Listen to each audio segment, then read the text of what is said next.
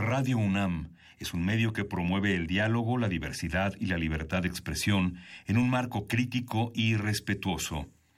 Los comentarios expresados a lo largo de su programación reflejan la opinión de quien los emite, mas no de la radiodifusora.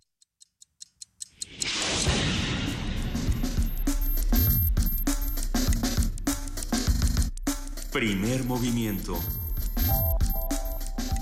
El mundo desde la universidad.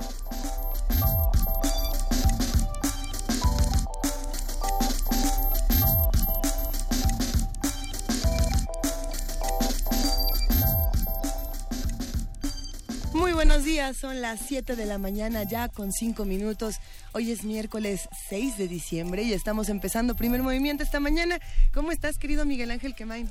Hola Lisa, muy bien, muy contento de empezar este día. este, Contento. en el corazón de la semana. No, te, no se te ha congelado eh, Sí, tu un poquito, ser, un tu, tu pielecita. Querida jefe de información, Juana Inés de esa, buenos días. ¿Cómo están? Buenos días. ¿Congelada o no tan congelada?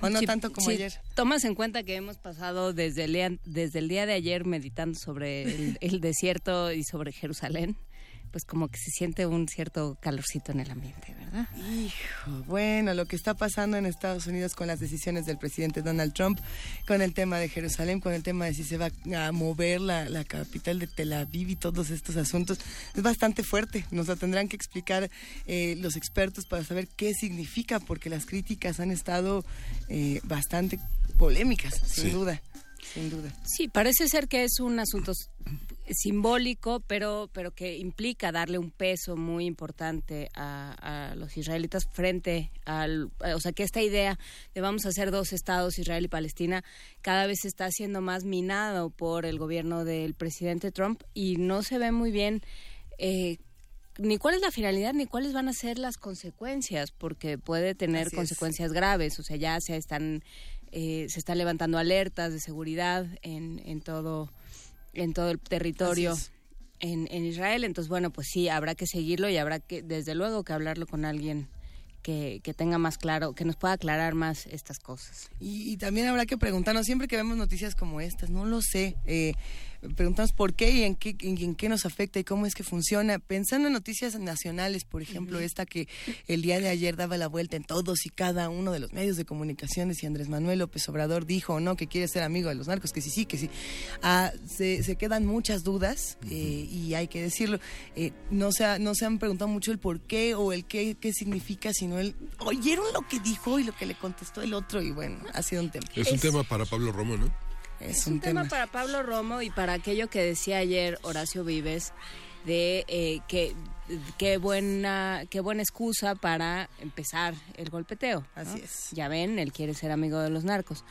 Y bueno, la respuesta, lo, lo que es verdaderamente de pánico es la respuesta que da Mid frente, este, en un discurso que no tiene desperdicio, donde vitorea a Peña con una, con una falta de entusiasmo tan clara y con una cara de a mí me mandaron una cosa espeluznante y dice una cosa muy bonita, Luisa, ¿Qué dice?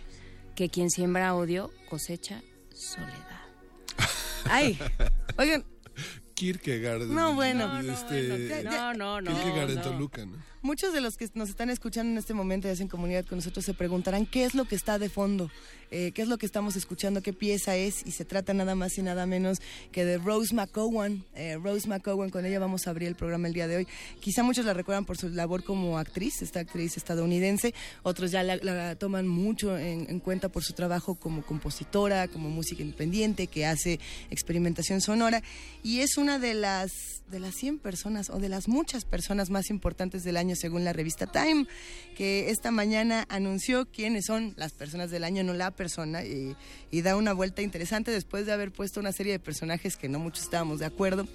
Dice la revista Time que que ahora le dedica este número de la persona del año a todas las personas, hombres y mujeres, y sobre todo mujeres, que denunciaron acoso sexual tanto en, en Hollywood como en diferentes industrias estadounidenses y del mundo. Y bueno, quizá la que, la que afrontó este problema desde un principio con una postura tan fuerte fue Rose McCowan, a la, a la que estamos escuchando. Y vamos a darle un momento a la canción.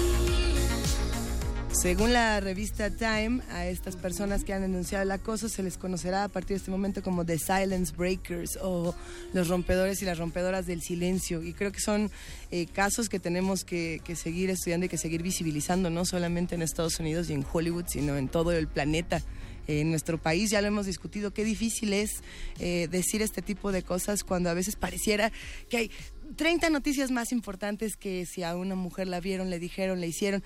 Eh, pues habrá que seguir discutiéndolo. Yo creo que no podemos olvidar, por ejemplo, los casos de, de Louis C.K., que estuvo muy presente, de muchos otros actores, de muchos otros comediantes, músicos, productores, directores de cine, que a partir de este momento, pues cambiarán la manera de hacer las cosas o no, o perderán sus trabajos, o qué va a pasar. Y hay otro tema, yo creo que ahí está una parte de, de este conflicto, que es el, algo que, que una reportera que escuchaba el otro día decía, mencionaba como juicio por Twitter.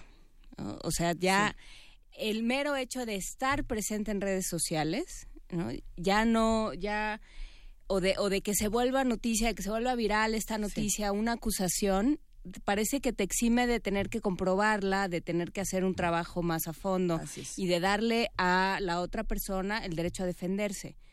O sea, por supuesto que hay casos y que, se tienen que denunciar y que se tienen que visibilizar. El caso de Weinstein, por ejemplo, estaba muy claro. Estaba muy claro y era algo muy sabido, pero, pero que de pronto la sentencia sea fulminante y, e inmediata, ¿no? En este momento se corre a esta persona. Eh, creo que es un poco, eh, es bastante más complicado que eso y nos puede meter en muchos problemas. Ahora bien, por ejemplo, en este caso de, de, las personas que denuncian o no denuncian acoso, yo me quedo, me quedé reflexionando desde hace varios días que pasa, ¿por qué no se incluía dentro de estas personas que ahora, que ahora el día de hoy sabemos que son las personas del año, de Silence Breakers, a, las mujeres que han denunciado al presidente Donald Trump por eh, decir cosas como grab them by the pussy o, muchas otras frases que además se tienen eh, vestigios auditivos, visuales y demás. Eh, sí, no, no, nos podemos quedar en el pleito tuitero, ¿no? no, nos podemos lo que quedar dice Juana Inés es sobre el sentido de la justicia. Sobre el sentido de la justicia. Vamos a seguir discutiendo todos estos temas y muchos otros. A ver qué va a pasar el día de hoy. ¿Qué, hoy vamos, a, Hoy vamos a conversar con el doctor Alberto Vital, que es coordinador de humanidades de la UNAM, pero también es un experto en la literatura mexicana y ha trabajado durante muchos años el tema de Juan Rulfo y de su obra, de su obra en, muchas lecturas, múltiples lecturas. Vamos a leer y a releer a Juan Rulfo. Va a estar bueno. Leer y releer a Juan Rulfo. Vamos también a estar discutiendo sobre la corte y la propaganda electoral, este tema que se ha discutido con eh, muchas personas, entre ellas Jacqueline Pechard estuvo aquí hablando del asunto en primer movimiento. Y hoy hablaremos con el maestro Gabriel Sosa Plata. Siempre da gusto hablar con Gabriel Sosa Plata. Él es profesor investigador de la UAM Xochimilco y analista de medios de comunicación y además es uno de los eh, estudiosos y radioastas más queridos por muchos de nosotros. Sí, y Trump, sus cambios de gabinete y las pesquisas de Mueller, comentario de la maestra Raquel Saed Grego, ella es académica del Departamento de Estudios Internacionales de la Universidad Iberoamericana.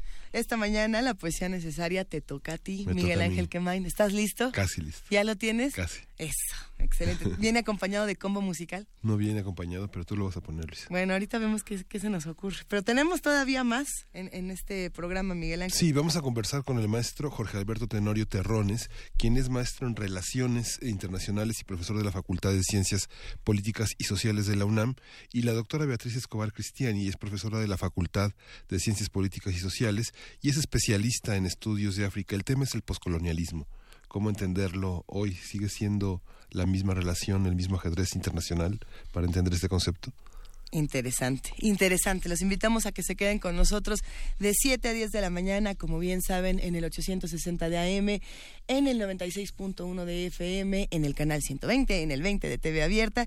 Y bueno, ah, bueno por aquí nos mandaron ya un mensaje interesante, a, ver, que dice, eh, ¿qué hace más visible la persona del Time, si al acosador o al acosado? Mira, bueno, nada más ahí. Se quedarán muchas preguntas y, creo que se puede discutir todo desde, desde nuestras redes sociales, arroba P Movimiento, diagonal Primer Movimiento UNAM. Vamos a seguir platicando, pero antes escuchemos un poco de o música. Hace visible a la práctica también, yo contestaría. Más bien. O sea, hace visible a una práctica que la respuesta puede ser, pues así, así yo he dicho siempre. Sí. Pues así son, así, Es, ¿no? Pues como el libro este de Solo es un piropo, más o menos. Y es la base de la trata de personas, donde las personas pues pueden ser reducidas a nada. A la nada. ¿Qué vamos a escuchar, Miguel? Vamos a escuchar de Etta James, A Sunday Kind of Love. Ay, qué rico. I want a Sunday kind of love. A love to last Saturday night. And I'd like to know it's more than love at first sight.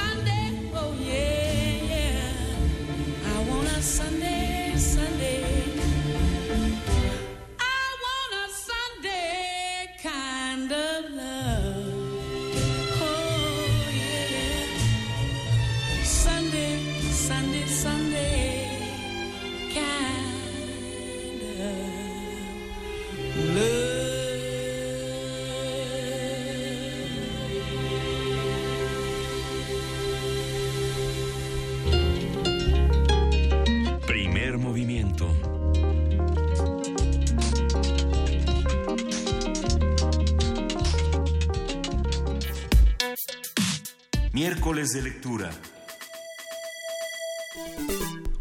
Juan Rulfo fue un reconocido escritor mexicano considerado uno de los más influyentes del siglo XX. Estudió historia del arte y fotografía. En 1953 publicó la antología de sus mejores relatos titulada El llano en llamas y dos años más tarde salió a la luz su obra más conocida, Pedro Páramo, novela que sigue siendo considerada como uno de los textos fundamentales de la literatura mexicana. Alberto Vital se ha dedicado a hacer una profunda investigación académica de la trayectoria artística, intelectual y personal de aquel escritor mexicano. En noticias sobre Juan Rulfo, Vital muestra fotografías de Rulfo, su pasión por la historia de México, su labor como editor y su profundo conocimiento del mundo indígena. Y bueno, por lo mismo, esta mañana conversaremos con el doctor Alberto Vital, coordinador de humanidades de la UNAM, que siempre nos da muchísimo gusto hablar contigo. Alberto, buenos días, ¿cómo estás? Muy buenos días, Luisa, Juan Inés, Miguel. Encantado de, de charlar con ustedes. Juan Rulfo sigue, sigue inagotable. Sí, sí, y eso es un gusto enorme. Eh, a 100 años de su nacimiento y más de 60 años de la publicación del Llano en Llamas y de Pedro Páramo, y también por su producción fotográfica. Sí, Alberto, tú te has dedicado sobre todo a- al análisis del discurso, digamos, a tomar aquello que Rulfo escribe y analizar cómo lo escribe y, qué, qué, sucede exactamente. Eh, como, una especie de, alquimia. Bueno, ¿qué pasa con estas palabras cuando se juntan, cuando se juntan de esta manera y qué resultado, qué efecto producen en el lector? ¿Cuáles han sido tus investigaciones y tus resultados? Pues últimamente he estado estudiando sobre todo la manera en que argumentan los personajes, cómo justifican sus acciones, en especial aquellos que cometen un crimen o que estarían en condiciones de cometerlo. Y resulta muy interesante la gran variedad de explicaciones que dan. Yo he estado planteando el hecho de que en el famosísimo inicio vine a Comala porque me dijeron que acá vivía mi padre, un tal Pedro Páramo. Lo único que no se ha estudiado desde comienzo es la palabra porque. Todo lo demás está muy estudiado, pero esa palabra me confirma a mí que eh, hay muchos elementos argumentativos en la obra de Rulfo, porque en nuestra vida también los hay, nos pasamos la vida argumentando, entonces estoy trabajando sobre eso. ¿Qué te has encontrado? Eh, digamos, en este porque, en esta argumentación de los personajes de Rulfo, ¿qué textos has tomado o qué personajes? Porque estos, los personajes de Rulfo, salvo algunos, están eh, apenas eh, bosquejados, pero, pero tienen, tienen eh, motivaciones. Exactamente, tienen motivaciones o son empujados por la vida misma a enfrentarse a situaciones que no esperaban y en ese sentido entonces están impulsados a, justificar sus actos. Lo que también es muy interesante para mí es que eh, todas las personas y no solo los campesinos eh, mexicanos vivimos esa circunstancia de estar o narrando o describiendo o argumentando. Son tres tareas constantes en el habla humana. Una de las teorías más radicales al respecto de Oswald Ducrot eh, dice que hablar es argumentar. Es decir, todo el tiempo estamos eh, explicando, como por ejemplo en el porqué, o, o justificando, en fin, muchos matices. Y eso es lo que encuentro también en la obra de Rulfo, que aunque son campesinos, aparentemente, digamos, con una educación limitada, etcétera, tienen muchos de los de los actos argumentativos que también tenemos las demás personas. En esta entrada que hicimos noticias eh, noticias sobre Juan Rulfo, hay una hay una visión eh, eh, como editor, como con su conocimiento del mundo indígena y esto es una aproximación biográfica, Alberto. Hay un conjunto de aproximaciones biográficas que han sido muy discutidas y, muy peleadas en los últimos en los últimos dos años y en torno al centenario. ¿Qué, ¿Cuál es la visión que, que, tú recoges en torno a esta a este espacio tan polémico de Rulfo? Hay que reivindicarlo. ¿Cómo, cómo hacer justicia a la imagen de un escritor tan diverso, tan tan tan tan rico y tan poco con tan pocas noticias sobre sí mismo? que el que él mismo que el que él mismo restringió en su, durante su vida. Exactamente, eh, yo parto del principio de que es perfectamente legítimo reflexionar sobre la vida de los escritores, de las escritoras, y eh, nos encontramos ante la paradoja de autores que han dicho muy poco de su vida como William Shakespeare, por ejemplo, que tiene un alto número de biografías. De hecho, hay una que es solo sobre un año de su vida, un año importantísimo, una biografía de un solo año de vida de William Shakespeare. Y en ese sentido eh, es perfectamente válido interesarse, es parte de la del interés humano, de la curiosidad humana, vuelvo a lo mismo, explicar cómo se ha producido una obra de arte. Ahora bien, eh, en mi caso personal, yo sobre todo busqué que fuera una investigación eh, sólida, eh, incluso discreta, modesta, en el sentido de que cada afirmación fuera perfectamente bien sustentada. Es un tipo de biografía y yo también como lector prefiero ese tipo de biografía. Hay otra corriente, entre otras corrientes, que eh, busca, por ejemplo, la biografía novelada o la eh, o la novela biográfica. Y en ese sentido, entonces, son distintos puntos de vista. Eh, yo tengo, digamos, eh, algunas observaciones sobre ellas. Ya hice una, una ponencia sobre la, el texto que escribió Cristina Rivera Garza, que tiene afirmaciones importantes, valiosas, aportaciones, y otras con las que no estoy de acuerdo, pero esto es, digamos, normal en la, en la, en la vida académica y en la reflexión sobre la cultura en general. Ahí hay algo interesante y es que hay una parte académica que, que estudia todos estos temas, hay ciertos tipos de biografía, pero también está, por supuesto, el lector chismoso. Y al lector chismoso le encanta saber qué dijo quién, quién hizo qué, quién se peleó con qué. El caso, por ejemplo, del texto de Cristina Rivera Garza, que fue muy controversial y bueno, había muchos lectores que decían, pero es que ¿por qué el pleito y quién fue y cuál? Eh, y cada uno de estos textos también da eh, a esta otra parte como de la, de la oralidad y de seguir hablando de, de todos estos autores como si los tuviéramos aquí. ¿Qué pasa con esa otra parte, con la parte que no está novelada, con la parte de los que hablan de los libros y estamos ahí todos al pendiente de ver qué va a pasar, Alberto Vital? Eso también es interesante, eh, puede ser muy válido e incluso muy útil académicamente. Yo mismo. Eso nos, sirve, nos sirve para la academia, exacto.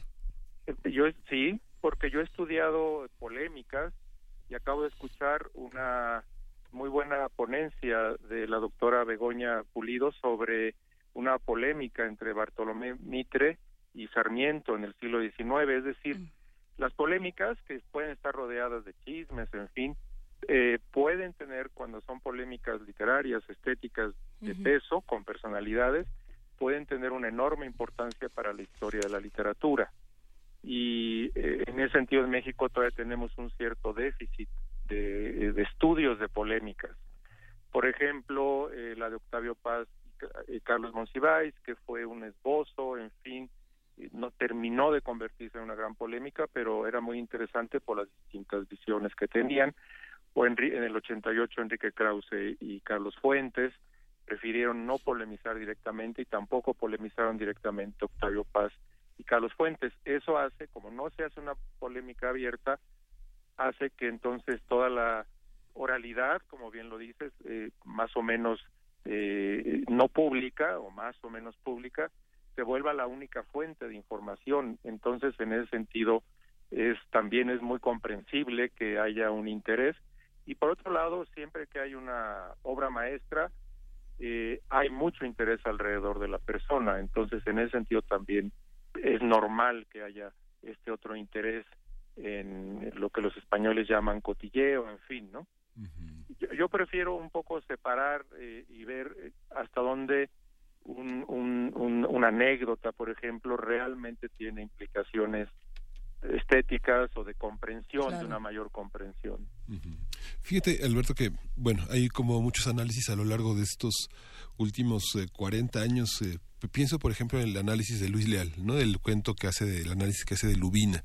Y de ahí el enorme conocimiento que tenía Rulfo de la de la flora y la de la flora sinóptica mexicana es, es muy muy impresionante. Además, digamos del manejo del espacio que hace, ¿no? Pienso en un texto también muy importante de Noé Gitrick sobre el sonido y la musicalidad en, Rulfo. Pienso en otro estudio de Renato Prado Oropesa de Puebla que publicó en Crítica hace muchísimos años sobre sobre el uso de los conectivos y el uso de los adjetivos hay una serie de, este ¿Quién es, ¿Quién es Rulfo como lector? Es, eh, a veces lo ve uno tan lejano de su obra, a veces eh, la obra eh, es difícil que una sola persona contenga como todas esas posibilidades de lectura, pero ¿qué leía? ¿Qué, qué, qué hay? ¿Qué hay? ¿Qué hay detrás de ese lector de Rulfo? Claro. Rulfo como lector, pues fue un, un, lector muy, muy, muy completo, muy curioso y muy disciplinado.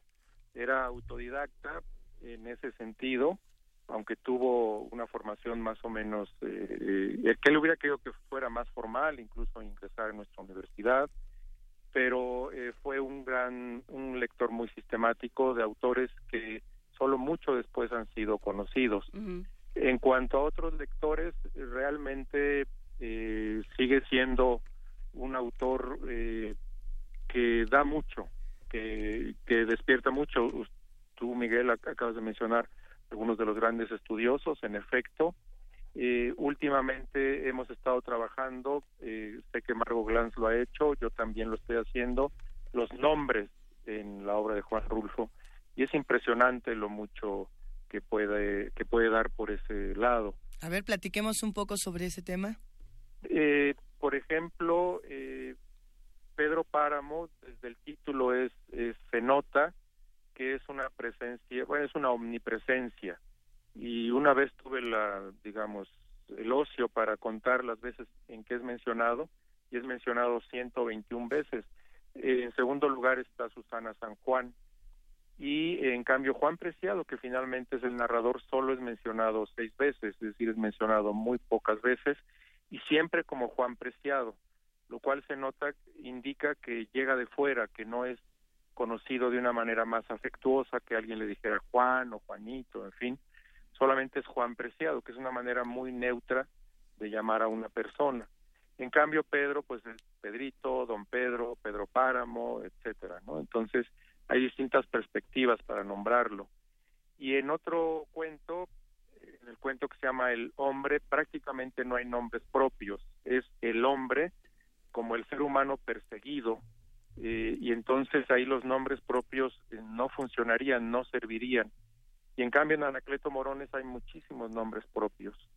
Eh, y, y en pero los hay, hay, una inequidad de género marcadísima en el cuento, ya tan solo por la forma en que se dicen eh, los nombres de los dos varones, que son Anacleto Morones y Lucas Lucatero, que están muy bien identificados siempre, eh, tienen varias maneras en que se les nombra, y en cambio las mujeres eh, son referidas siempre como la hija de alguien y siempre la hija de un varón.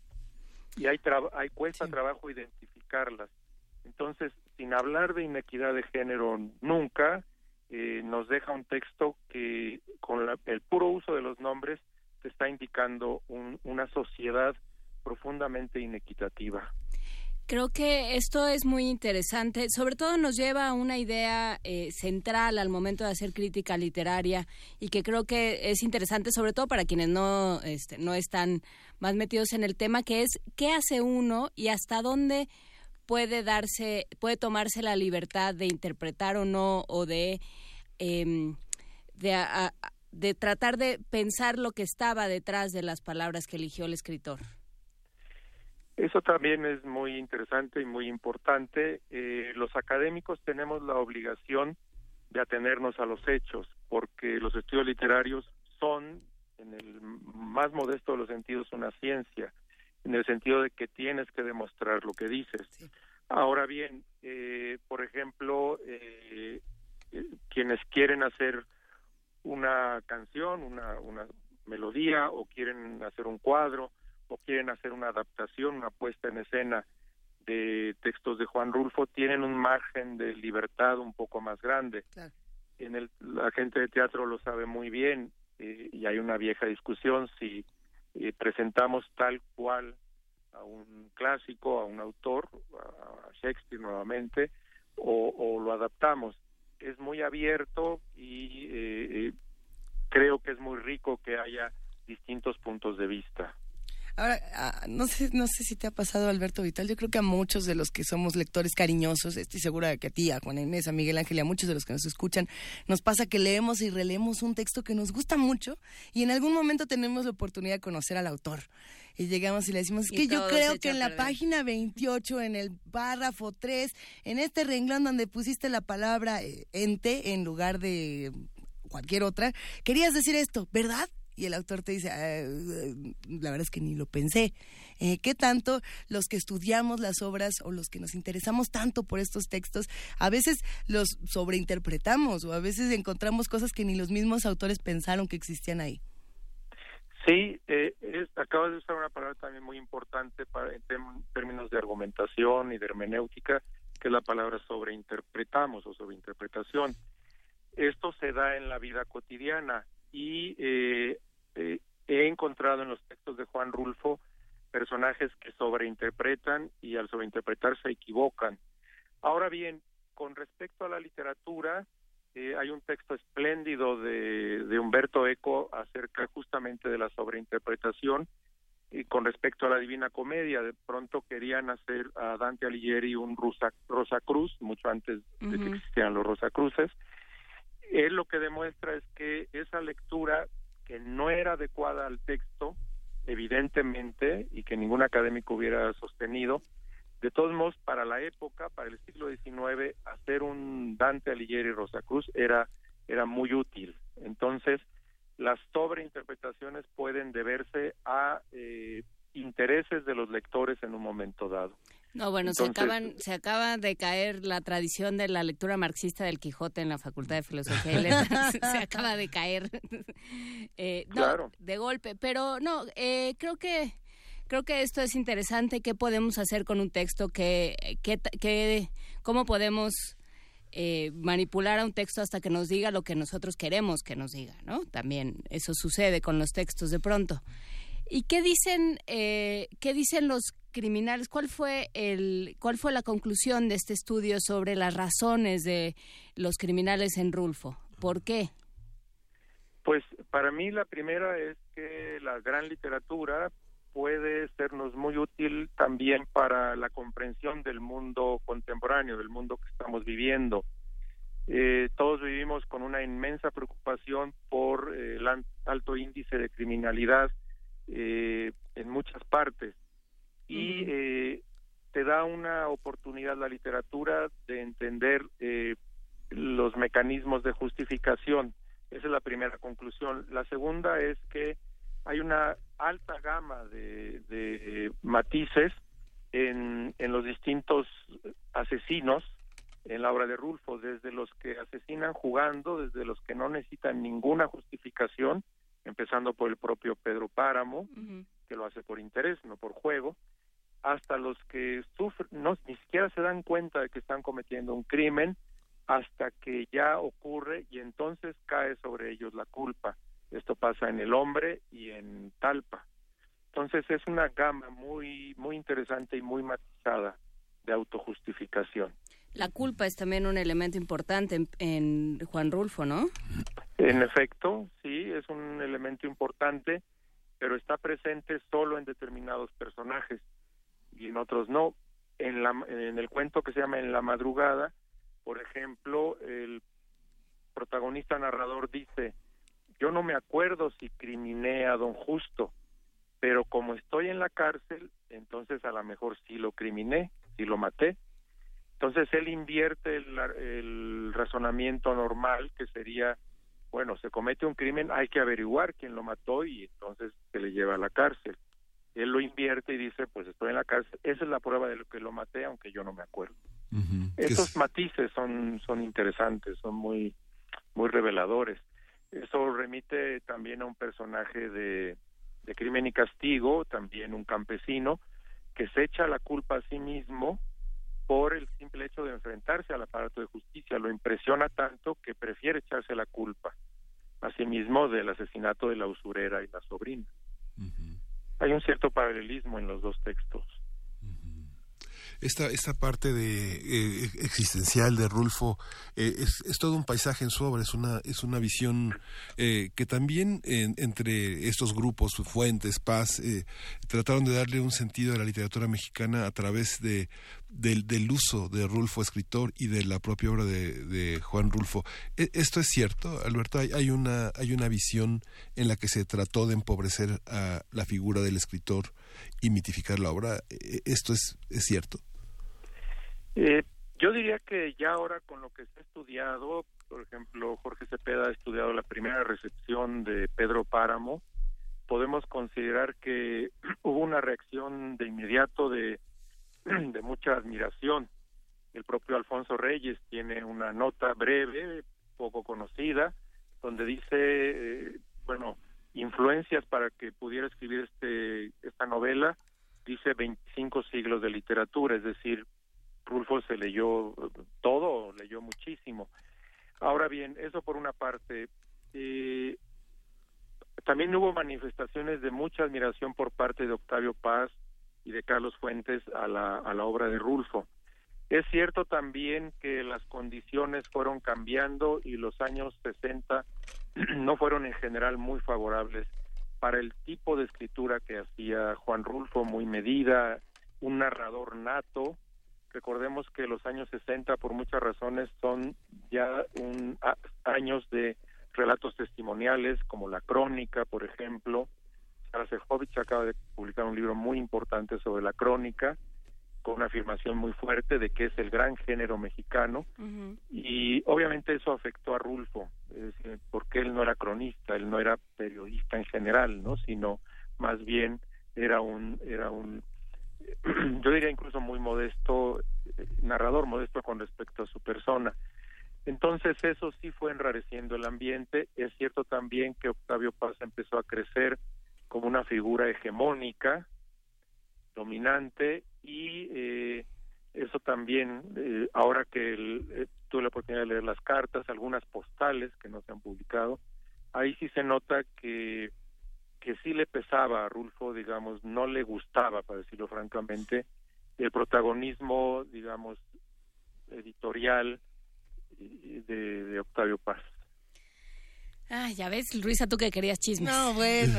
Este, ¿Dónde podemos consultar más de este estudio sobre las, las razones de los asesinos en Juan Rulfo? Yo publiqué este mismo año en nuestra universidad un libro que se llama Los argumentos de los asesinos, mecanismos de justificación en Juan Rulfo, en la colección Cátedra Universitaria. Y, eh, eh, en fin, ¿no? Ahí desarrollo, hago una comparación también entre Diles que no me maten y Dos noches de las mil y una noches, hay ciertos paralelismos, un animal eh, inocente que se mete a una huerta ajena y es muerto por el por el dueño de la huerta y a su vez el dueño del animal mata al, que mató al animal. Esto aparece en un texto desde las, desde las mil noches pero hasta ahí el paralelismo y las semejanzas, porque en las mismas noches finalmente sí hay una justicia y hay un perdón, que en Diles que no me mate eh, no hay. Entonces, algo que tenemos todavía como una tarea pendiente en México es eh, la justicia plena. Y Rulfo nos da muchos muchos ejemplos de justicia que no se que no se cumple, que no un aparato de justicia que fracasa fracasa en Pedro Páramo y fracasa en El Hombre, o de plano no existe en los demás textos. Vale la pena asomarse y vale la pena reflexionar eh, y, leer a, Rulfo, releer a Rulfo, tal vez con otros ojos. Muchísimas gracias, Alberto Vital, coordinador de Humanidades de la UNAM, pero sobre todo eh, estudioso, lector, eh, muy acucioso y gran crítico literario. Gracias por platicar con nosotros. Muchísimas gracias, Luisa, Juan Inés, Miguel Ángel, un gusto siempre. Hasta luego. Hasta luego, gracias. hasta luego. Y fíjense que a partir de mañana y hasta el 11 de enero, todos los jueves a las 22 horas, se van a exhibir toda una serie de documentales que hizo Juan Carlos Rulfo sobre Rulfo en Canal 22. Ah, sí. ¿A qué hora? A las 22 horas. Excelente. Es que además es un personaje que no termina de dar, digamos, es un personaje cuya vida y cuya muerte y cuya eh, vida después de la muerte eh, ha sido enormemente polémica, ha dado para pleitos, este, zafarranchos diversos se pone bueno. Se pone bueno. Tú querías chisme, tú querías chisme, Luis. Es un buen chisme y creo que podemos seguir hablando de estos grandes autores. Quédense con nosotros aquí en Primer Movimiento. Todavía tenemos mucho más. Primer Movimiento. Hacemos comunidad.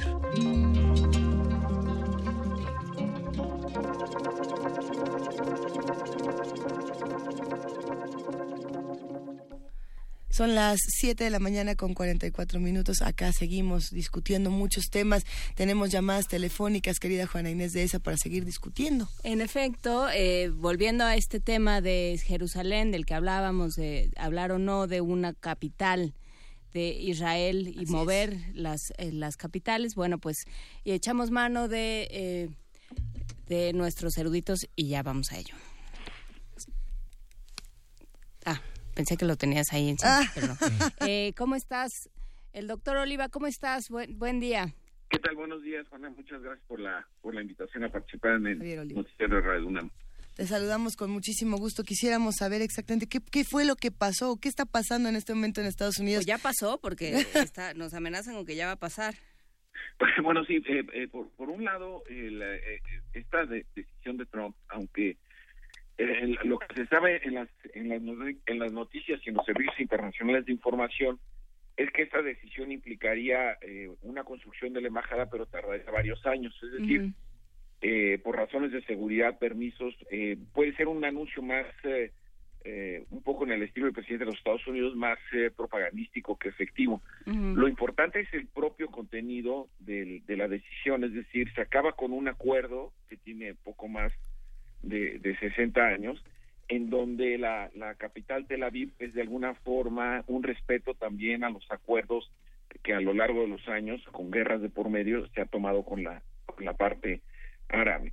Y en este caso, recordemos que Jerusalén, y aquí les recomiendo un libro muy interesante, Karen Armstrong, que se llama La Tierra Más Disputada, en donde esta antigua eh, monja de clausura, hoy una historiadora de, religiones muy importante, se plantea el por qué, por qué esa, por qué esa ciudad está disputada por las tres religiones monoteístas eh, más importantes en el mundo, es decir, el Islam, el judaísmo y el cristianismo. Entonces, en virtud de estas características socio-religiosas, eh, Jerusalén no ha sido eh, reconocida por, por acuerdos eh, más, insisto, más de carácter de religiosos y sociales como capital de, Israel, pues para evitar precisamente que este Estado se apropie de una ciudad considerada santa por estas tres religiones que esto es lo que no, no se ha eh, analizado, me parece, al menos en los despachos internacionales.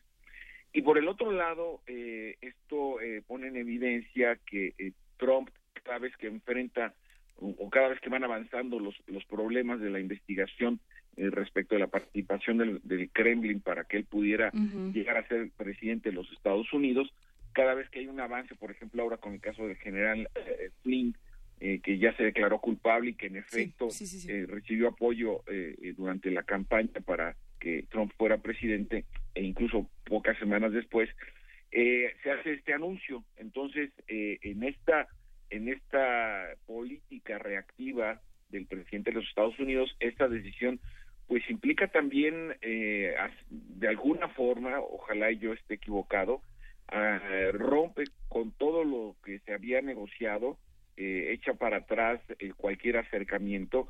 Y pues la reacción es en un en una en una en una zona geográfica con tantos conflictos Libia con un, país que está partido en dos donde sale la mayor parte de la migración irregular. Eh, por supuesto hablemos de la guerra en Siria que está prácticamente en la frontera bueno entonces me parece que esta decisión puede generar una ampliación del, del conflicto ojalá y no sea así porque incluso el propio eh, eh, gobierno eh, de Netanyahu pues no lo, no propiamente no reaccionó con una celebración sino que reconocía el, el, valor del, presidente, pero hasta ahí. Ah, Para los que nos acaban de sintonizar, estamos hablando con el doctor Javier Oliva, profesor investigador de la Facultad de Ciencias Políticas y Sociales de la UNAM, de uno de esos temas que ha estado dando la vuelta en todos los periódicos, en todos los medios, y, hay muchas preguntas, querida Juana Inés. Sí, eh, yo escuchaba hace un momento un reportaje que lo que decía es, bueno, hace mucho que este, que, eh, que esto ha sido tema de campaña, digamos, ha sido una promesa de campaña. Vamos a llevar, vamos a cambiar de lugar la embajada. Y sin embargo, todos los presidentes, una vez que llegaban al poder y se daban cuenta de lo que implicaba, iban posponiendo la decisión. De hecho, es una decisión que ya tomó el Congreso, pero cada seis meses se firma un papelito donde dice, sí, ya casi, ahí vamos, pero, pero se pospone otros seis meses. Este, y lo que ha sucedido es que esto se tenía que haber firmado hace un par de días y no se firmó. y entonces de ahí viene todo este, eh, todo este furor de, bueno, ¿y qué está pasando? Ya este, están anunciando que dentro de algunas horas va a haber un anuncio, va a ser un anuncio el presidente Trump. Pero, digamos, ¿cuál es eh, la importancia eh, política o simbólica de, de esto? Bueno, hay que recordarle a nuestro auditorio que, por ejemplo, en Jerusalén está la explanada de las mezquitas, están los lugares santos, bueno, fue incluso la ciudad motivo de las guerras de la Edad Media, eh, y es, está en Muro de las Lamentaciones y los lugares sagrados eh, donde vivió eh, Jesucristo a, a, propósito del fin de año, ¿verdad? Entonces, estos, estas, estas características es lo que ha evitado, incluso hace poco hubo una medida de Netanyahu de seguridad para tener un control muy estricto del acceso a, la explanada de las mezquitas y generó muchas protestas pacíficas, por cierto, y tuvo que levantar la, decisión. Entonces, el, las implicaciones que tienen, en efecto, eh, este reconocimiento por parte del gobierno de los Estados Unidos en este momento llevar a cabo esta decisión, insisto, ah, en la primera parte de lo que señalaba Juana, hay eh, un, un planteamiento que tiene que ver con la construcción misma en las condiciones de seguridad. Ahora varios eh, varios analistas europeos, sobre todo, han señalado que esto pues eh, va a generar una cierta eh, no podría decir tanto como una amenaza, pero a todas las embajadas estadounidenses ubicadas en esta parte del mundo, e incluyendo en la Unión en la Unión Europea como una como una protesta respecto de esta de esta decisión.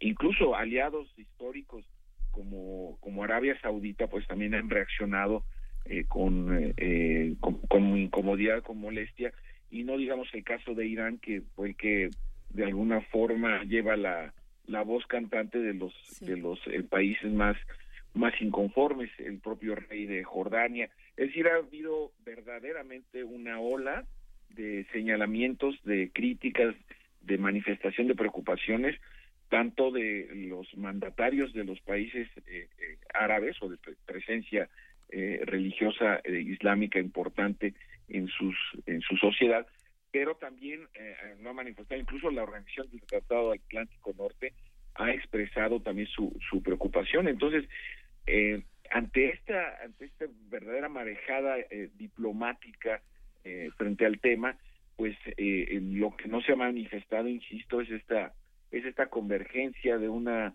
de una ciudad histórica y que en muchos sentidos representa la unión de las eh, la posibilidad de la convivencia de las religiones. Y esto eh, muy en el estilo del presidente de los Estados Unidos pues eh, lo que hará es echar por tierra todos estos acuerdos. Insisto que no son que no son de hace unos cuantos años sino incluso desde la creación en 1948 del del Estado de Israel pero todos estos personajes que en este momento están siendo tan críticos, yo me pregunto si antes estuvieron tomando... Arabia Saudita, ¿dónde andaba? ¿Dónde, está, ¿Dónde estaban cuando, ahora sí que cuando más se les necesitaba, antes de que se llegara a este punto? ¿Y qué van a hacer? Porque una cosa es señalarlo y, cualquiera se puede eh, subir a, a, ese tren, decir, miren lo que está pasando está muy mal, pero ¿cuántos realmente van a hacer algo, alguna acción que tenga algún peso para, para las respuestas internacionales? Bueno, desde luego, y es una pregunta muy aguda, eh, desde luego que sin pensar en el recurso de la, de la fuerza, cualquiera de las manifestaciones, pues lo que puede haber son, eh, recordemos que ahora el productor número uno de petróleo en los Estados Unidos, es decir, ya no depende de la, del suministro necesariamente de, de, de, los países árabes, pero lo que sí es importante, las, eh, las manifestaciones de inconformidad pueden llegar a sanciones económicas, pueden llegar a boicots. Recordemos que Estados Unidos, eh, también el presidente de los Estados Unidos hace unos días renunció a la participación de su país en los acuerdos migratorios a nivel mundial y además ya la Suprema Corte ratificó lo que se había eh, eh, señalado como una decisión de corte racista, evitar la entrada por algún tiempo de nacionales de países como Chad, Irán, de Irak. Entonces, sí es importante señalar cómo eh, el endurecimiento de la política exterior estadounidense le está le está acercando a un punto de quiebre diplomático que insisto las primeras repercusiones obviamente son las de carácter las de carácter económico. Entonces vemos que por un lado la Suprema Corte ratifica la prohibición de entrada eh, de varios países donde evidentemente la, la población es predominantemente árabe e islámica porque no siempre es lo mismo por el otro lado, y por el otro lado ahora el anuncio de esta, esta decisión, que a, ciencia cierta es más, es más simbólica que efectiva, porque el proceso de construcción de una embajada, y más en esa zona, pues eh, eh, va a llevar varios años, y como lo, había comentado hace un momento, para poder, para poder instalarla, las puras medidas de seguridad implicarán pues una, un, trabajo muy muy muy prolongado. Entonces eh, veremos en los próximos días las, las reacciones más directas seguramente en la Asamblea General de la ONU. Eh, es probable China también incluso ha reaccionado con con ciertos eh, planteamientos críticos. Y para mí quien ha sido la sorpresa es la reacción de la diplomacia rusa que ha dicho bueno ha señalado en sus despachos y en sus posicionamientos de que ellos no opinan sobre hechos que no se han consumado, eh, lo cual es muy curioso. Porque eh, opinan de todo. no, no, no, no, es que opinen de todo, sino sabes que eh, se ve que hay cierta cierto acompañamiento a la decisión. Esto es lo, interesante porque el Kremlin, incluso bajo bajo el gobierno de, de Putin, pues había mantenido una postura más más equilibrada en el conflicto árabe y, israelí. Pues recordemos que hace si no me falla la memoria, poco más de un mes, por primera vez eh, eh, un, eh, el, rey de Arabia Saudita en turno visitó Moscú por primera vez en la historia. Entonces, vemos que los rejuegos diplomáticos tan intensos en esa en esa zona, pues evidentemente una decisión como esta, insisto, vendrá a trastocar los equilibrios tan delicados que hay en ese en esa zona del mundo, porque pues en un en un proceso donde casi está derrotado militarmente el Estado Islámico, pues esta una decisión de esta naturaleza le da al islamismo de inspiración eh, radical, pues le da ciertos argumentos para para reagruparse y poder eh, continuar con su con su lucha. No se pueden hacer predicciones y nadie aquí tendrá bolita mágica, Javier Oliva. Menos eh, de, este, en lo que toca Trump. Menos en ese asunto. Pero si las cosas van eh, como van el día de hoy, ¿qué podemos esperar para las próximas semanas? ¿Qué se puede esperar que ocurra en los próximos meses? sin duda alguna, em, obviamente van a haber manifestaciones. Habrá que ver cómo reaccionan las comunidades de origen árabe en los en los Estados Unidos, que también son muy poderosas. El Papa, hay que recordarlo, que también manifestó su preocupación por esta eh, decisión. Eh, es, probable que en algunos en algunos países, sobre todo en, la Unión Europea eh, o países de Europa, reaccionen también con algunas movilizaciones de protesta y seguramente, insisto, en, la, en los órganos multilaterales que hay, por ejemplo, en el, en el Parlamento Europeo, seguramente en la Organización eh, eh, de, Países Árabes también. Es muy probable que en la Unión de Países Africanos eh, también haya un pronunciamiento. Y habrá, habrá que ver si estos pronunciamientos pasan alguna decisión en términos económicos, ¿no? Es decir, ahí también podría haber alguna repercusión con algunas sanciones, algunos algunos eh, boicots, pero digamos que serían como etapas de, de agravamiento del, del, conflicto. Yo, yo lo que sí espero son reacciones de organismos multilaterales, que sin duda alguna uno de los más importantes por razones geopolíticas será el Parlamento eh, Europeo, veremos cómo, eh, cómo reacciona. Eh, sobre todo porque es una pone a prueba la unidad diplomática de, de, la Unión Europea misma en un proceso donde el Brexit pues está prácticamente eh, estancado. Entonces, yo creo que esos son van a ser los siguientes se van a agotar las las me parece y sería lógico que se agoten los espacios diplomáticos eh, y, de forma paralela evidentemente habrán manifestaciones frente a las embajadas de Estados Unidos o frente a algunas otras eh, instalaciones que, que tengan que ver directamente con los intereses de este país y bueno, veremos también cómo, cómo reacciona el propio Congreso estadounidense en, medio de la terrible guerra que se trae con el tema del presupuesto y con un eh, y con una crisis eh, diplomática importante. Entonces bueno pues lo lo platicaremos. Muchísimas gracias eh, Javier Oliva. Gracias por haber atendido a nuestro nuestro llamado de urgencia. Profesor investigador de la Facultad de Ciencias Políticas de la UNAM muchísimas gracias por conversar con nosotros. Gracias a ustedes y al contrario le agradecido soy yo siempre es una oportunidad colaborar con ustedes y con Radio UNAM Muchísimas gracias y vamos a escuchar de Johnny Sieg y Juluca Jerusalema, recomendada por Ricardo Peláez, a quien le mandamos un abrazo.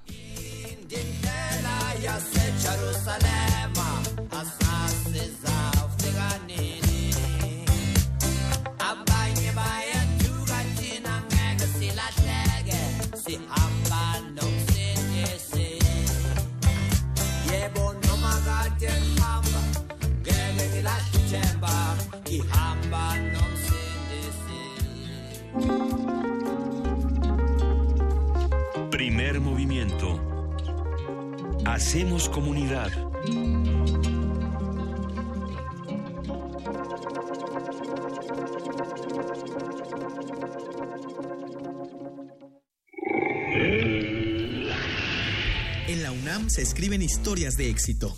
En Fundación UNAM hacemos que estas historias sean posibles, ya que becamos anualmente a más de 68 mil universitarios.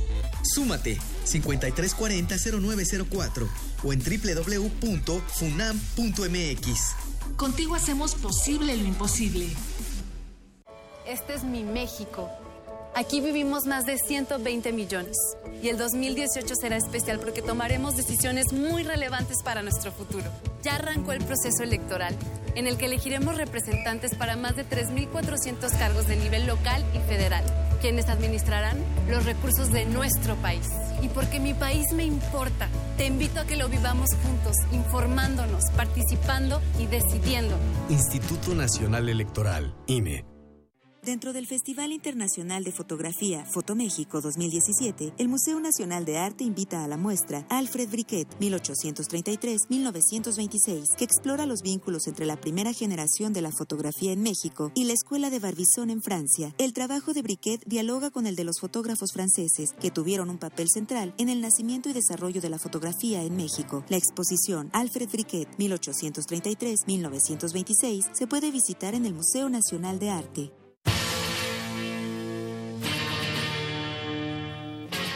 Después de 50 años, cuando despertamos, el rock seguía ahí.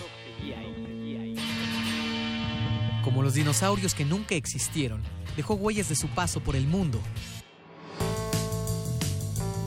El rock fue la música de la juventud de los años 60 y 70. Hoy la desenterramos para volver a vivirla, para emocionarnos con ella. Cuando el rock dominaba el mundo todos los viernes a las 18.45 horas, por el 96.1 de FM. Radio UNAM, Experiencia Sonora.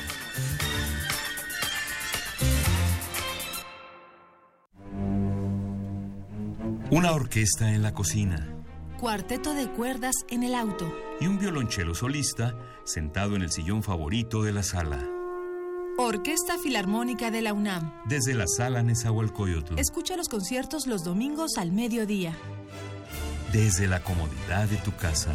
96.1 FM. Radio UNAM.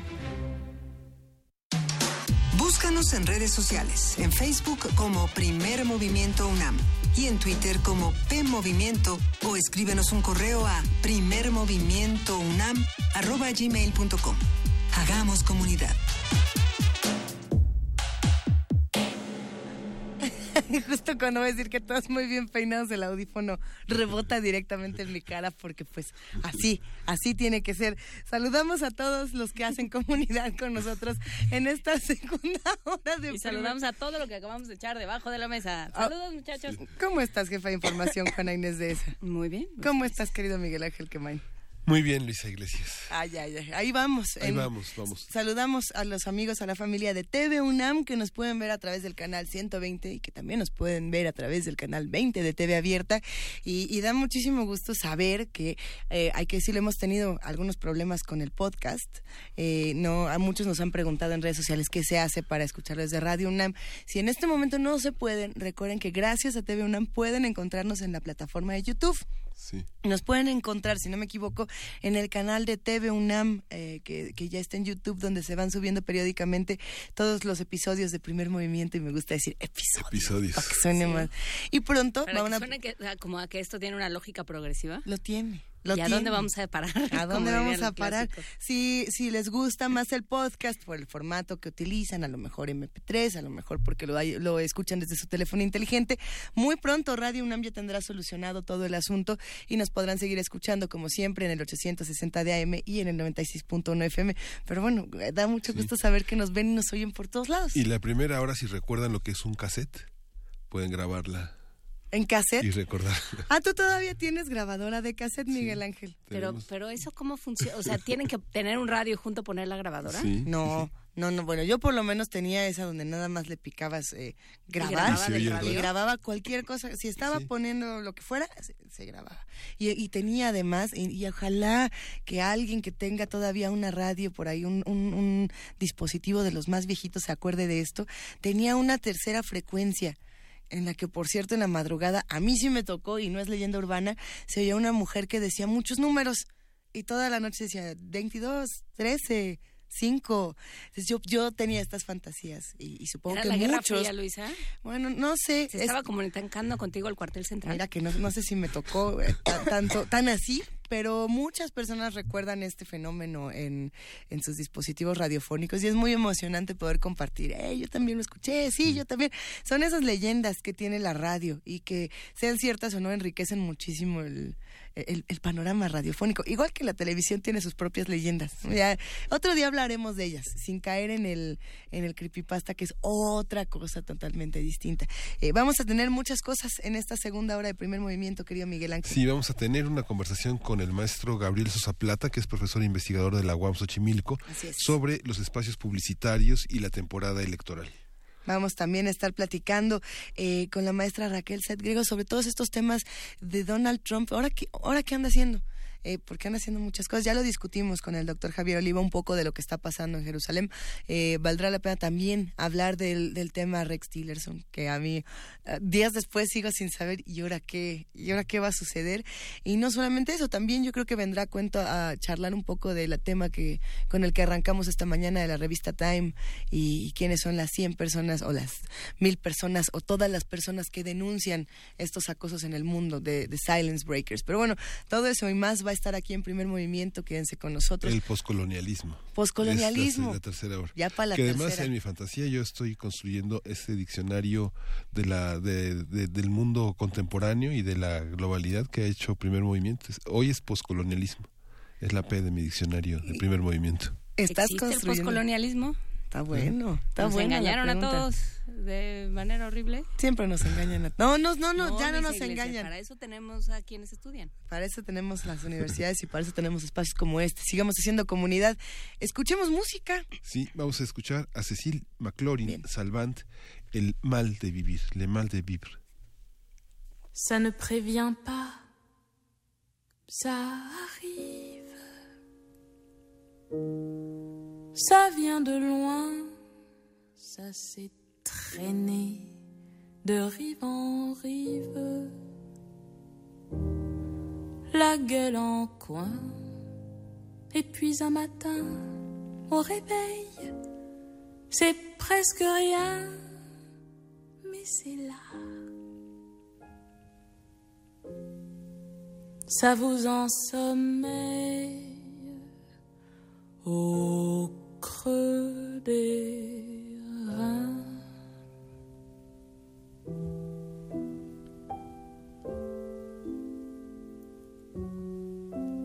Le mal de vivre, le mal de vivre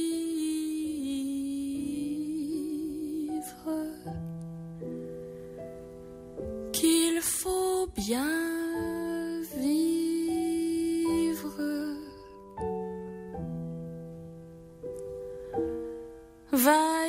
que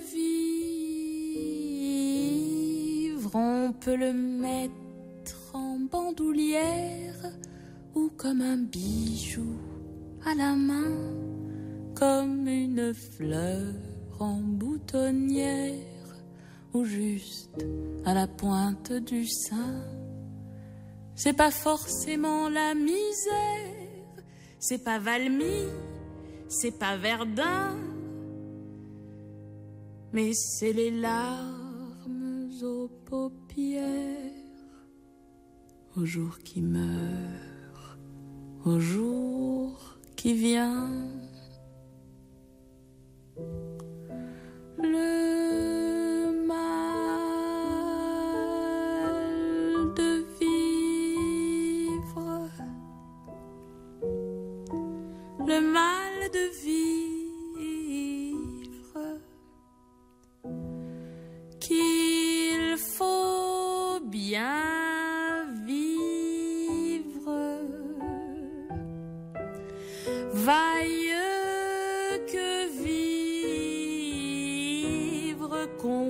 de Rome ou d'Amérique, qu'on soit de Londres ou de Pékin, qu'on soit d'Égypte et puis d'Afrique ou de la porte Saint-Martin.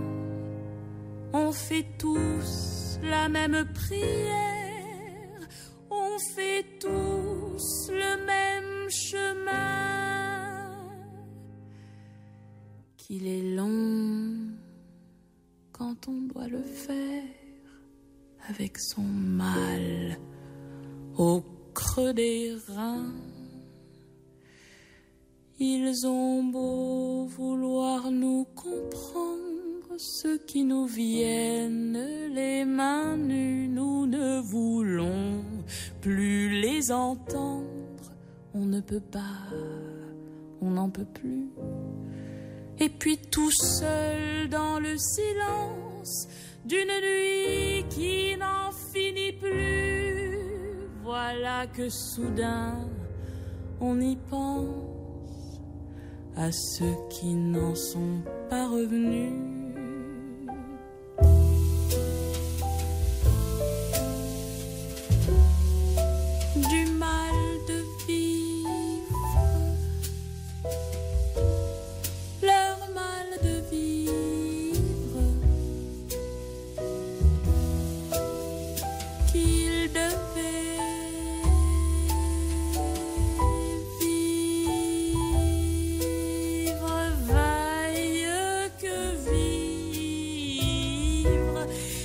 Puis sans prévenir, ça arrive, ça vient de loin, ça s'est promené de rive en rive,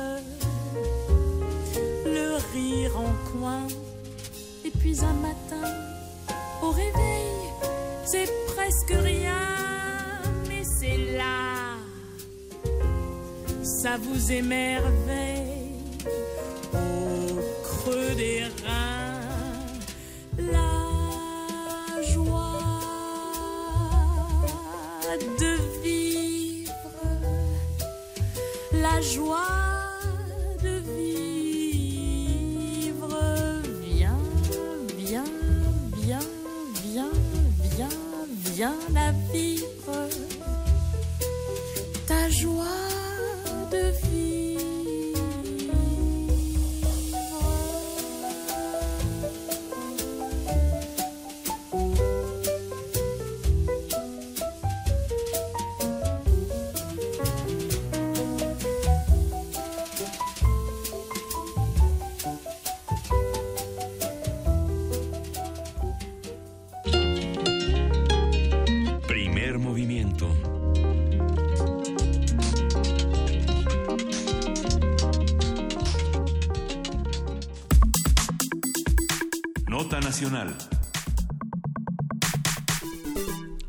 cuatro votos a favor y uno en contra, la Suprema Corte de Justicia de la Nación aprobó el proyecto del ministro Arturo Saldívar, por el que se ordena al Congreso de la Unión emitir una ley para regular la publicidad oficial antes del 30 de abril de 2018. Esta resolución surgió a partir de la revisión realizada a un amparo promovido por Artículo 19, Organización Defensora de la, de la Libertad de Expresión.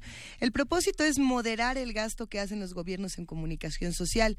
En el proyecto se señala que la falta de regulación de la publicidad oficial tenía un efecto silenciador en los medios y era una restricción indirecta a la libertad de expresión. Vamos a conversar sobre la, sobre la decisión de la Corte y la propaganda electoral con el maestro Gabriel Sosa Plata. Él es profesor investigador de la UAM Xochimilco y analista de medios de comunicación. Buenos días, eh, Gabriel Sosa, ¿cómo estás? Hola Miguel Ángel, Luisa, Juana Inés, muy buenos días y buenos días a la audiencia de Radio UNAM. Como sabes, querido Gabriel, desde este espacio te queremos, te admiramos y respetamos mucho tu opinión. Y nos gustaría que nos contaras qué, qué, qué ha pasado en, en toda esta discusión entre la Corte y la propaganda electoral. Pues eh, todavía no ha pasado gran cosa, porque de hecho los legisladores tienen, y bueno, ya ven que nuestros legisladores se dan sus tiempos, y esto tardó años en regularse, pues bueno, tienen hasta el 30 de abril del próximo año para, pues hacer, elaborar esta ley reglamentaria que pues, regularía la publicidad oficial. Es ya un mandato de la Corte y pues ahora lo importante que, que viene es pues hacer una evaluación, se le llama dictaminación, de las iniciativas que se han presentado y seguramente se presentarán en los próximos días, en los próximos días, perdón, para regular esta publicidad gubernamental. Y es un paso significativo, muy importante para los medios de comunicación en su conjunto, para la democracia y para el periodismo. Gabriel Sosa Plata, a mí me gustaría que nos detuviéramos un momento en eh, la argumentación de artículo 19. ¿Cuál es el vínculo que existe entre los recursos, los medios y eh, esto que ellos llaman falta de libertad de expresión? Así es. La publicidad gubernamental se ha utilizado históricamente en nuestro país para premiar o castigar medios de comunicación. Y se han utilizado los recursos de una manera discrecional. Es decir, tanto en los gobiernos municipales como en los estatales y el federal, existen las áreas de comunicación social que son las que se encargan de elaborar las campañas de las instituciones. son campañas en muchas ocasiones para orientar e informar, pero también en muchas otras para exaltar la labor del funcionario público en turno que ocupa, claro, el primer lugar de esa institución, que puede ser el secretario de Estado, el presidente municipal, el gobernador. Y bueno, para estas campañas se utilizan recursos, recursos públicos, o sea, de todos nosotros, de las mexicanas, de los mexicanos, y, y son sumas multimillonarias. Tan solo a nivel federal se gastan alrededor de 10 mil millones de pesos al año. Si le agregamos la publicidad que se destina en los estados y municipios, estamos hablando de al menos unos 15 mil millones de pesos anuales destinados a medios de comunicación. Bueno, estos recursos se distribuyen en diferentes medios de comunicación. El, el problema es de que ha existido también históricamente un privilegio sobre todo las televisoras. O sea, Televisa, TV Azteca se han llevado alrededor del 70, en ocasiones un poco menos, pero bueno, no no digamos que no baja del 50% de todos estos recursos. Y el y el resto pues se distribuye en periódicos, en revistas y en portales. Eh, desafortunadamente, los criterios con los que se asignan estos estos recursos no son ni, ni totalmente transparentes, ni tampoco se basan en, en, pues digamos, en datos duros de rating, de alcance, de objetivos de las campañas, porque no es lo mismo, por ejemplo, dirigir una campaña a comunidades indígenas que dirigirla, por ejemplo, a una población en las grandes ciudades. O sea, debe haber criterios que distingan todo, todo ello. Pero, pues, terminan utilizándose los recursos, sobre todo para como un mecanismo para favorecer, ya decíamos, a las instituciones y a algunos funcionarios. Entonces, se premia a aquellos que, que se comportan bien con la institución y se castiga retirándole recursos o bien negándoselos a aquellos que tienen una posición crítica. Y esto termina pues afectando la libertad de expresión, el periodismo en sí mismo, el periodismo de calidad, el periodismo crítico, la independencia de los de los medios de, de comunicación. Entonces ha sido pues un instrumento de premio y castigo y, y, esto también daña, que yo creo que es uno de los efectos más graves, el derecho a la información de la ciudadanía y, y la misma democracia a la que a la que aspiramos. Han sido mecanismos que a lo largo de los últimos 15 años han tenido manifestaciones muy distintas.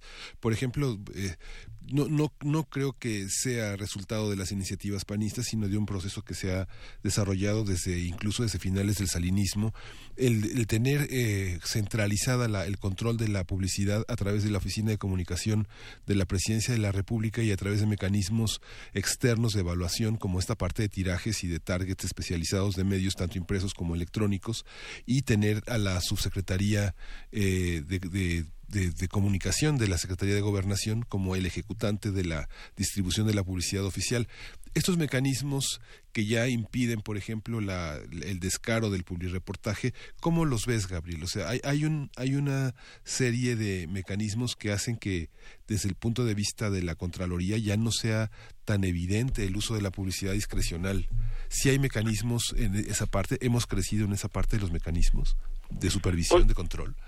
Sí, ya haces un excelente recuento, Miguel Ángel, porque efectivamente, desde, tú lo decías, desde la época de Salinas, se trató de, de regular, pues al menos desde el gobierno, ¿no? Y con la participación de las contralorías internas, el uso de estos recursos. Eh, yo me acuerdo, trabajé algún tiempo, ya tiene algunos años, eh, yo diría que bastantes, pero bueno, trabajé para el Grupo Aeroportuario Centro Norte, eh, eh, entonces todavía era del gobierno, actualmente es de la iniciativa privada. Y yo como sugerente de comunicación tenía que presentar cada año un plan de medios, o sea, eh, publicidad, que tenía que ser autorizado por esta oficina que, que comentas, eh, eh, Miguel Ángel, que está en, en la Secretaría de Gobernación. Ellos daban el visto bueno y nos hacían observaciones de qué quitar o qué agregar. Y luego, cada mes, no te miento, teníamos ahí a, a- a alguien de la Contraloría Interna supervisando los recursos. Eh, yo decía, nosotros manejamos un presupuesto muy chiquito comparado con lo que manejaba cualquier otra dependencia. Era muy chiquito, pero yo no sé si teníamos una Contraloría muy eficaz en este caso, pero no me explicaba si esto realmente, este mismo ejercicio se llevaba a cabo en todas las dependencias, porque lo que terminaba haciendo era ese dispendio de recursos, es decir, se excedían del gasto programado de una manera que, que, eh, escandalosa, podríamos decir que, que, que me parece incluso hasta corrupta. Eh, eh, generalmente se, se rebasan hasta el 50, 60%, a veces menos, pero casi siempre se rebasa el gasto de, de comunicación social. Y, y, y luego sí vigilaban no que, que lo que se estaba pagando se reflejara en el en el anuncio no ya sea en un medio impreso en un spot de radio de, de televisión pero hasta ahí iba el contenido obviamente ellos no se metían en la cuestión de del contenido y, y también no quedaba eh, transparente.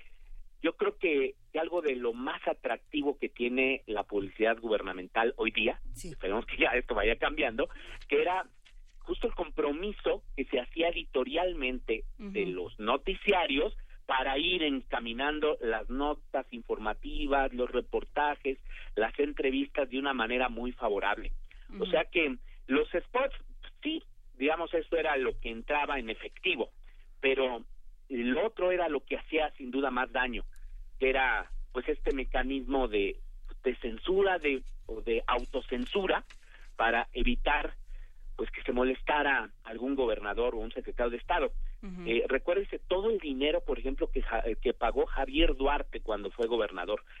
Y, y ustedes recordarán que los medios casi no cuestionaban a Javier Duarte, ni, ni los medios locales, ni los medios nacionales, y fueron justo los medios digitales, por ejemplo, Animal Político y otros, pero muy poquitos, los que comenzaron a evidenciar toda la corrupción que, que llegó a tener este, este gobierno, eh, mientras los el resto de los medios de comunicación desconfiaban incluso hasta de eso, ¿no?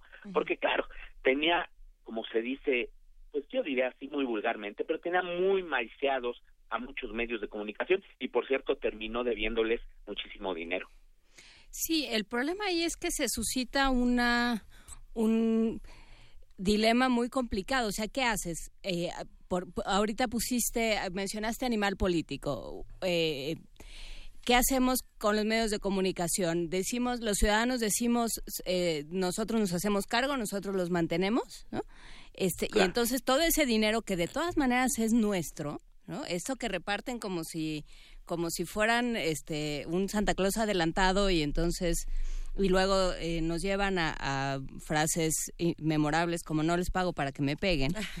Eh, eh, ¿qué- de López? Portillo, por cierto. De López Portillo, claro. Entonces, ¿qué hacemos con eso? O sea, ¿cómo se, cómo se resuelve este, este dilema? Necesitamos que eh, haya buenos medios de comunicación, que los, me- que los periodistas, desde luego, tengan seguridad, pero ese, ese es tema de otra Ya, ese conversación, sí.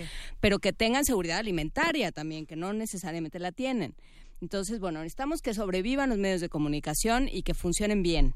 Eh, y para eso, esa es la, la idea de que el gobierno invierta en ello.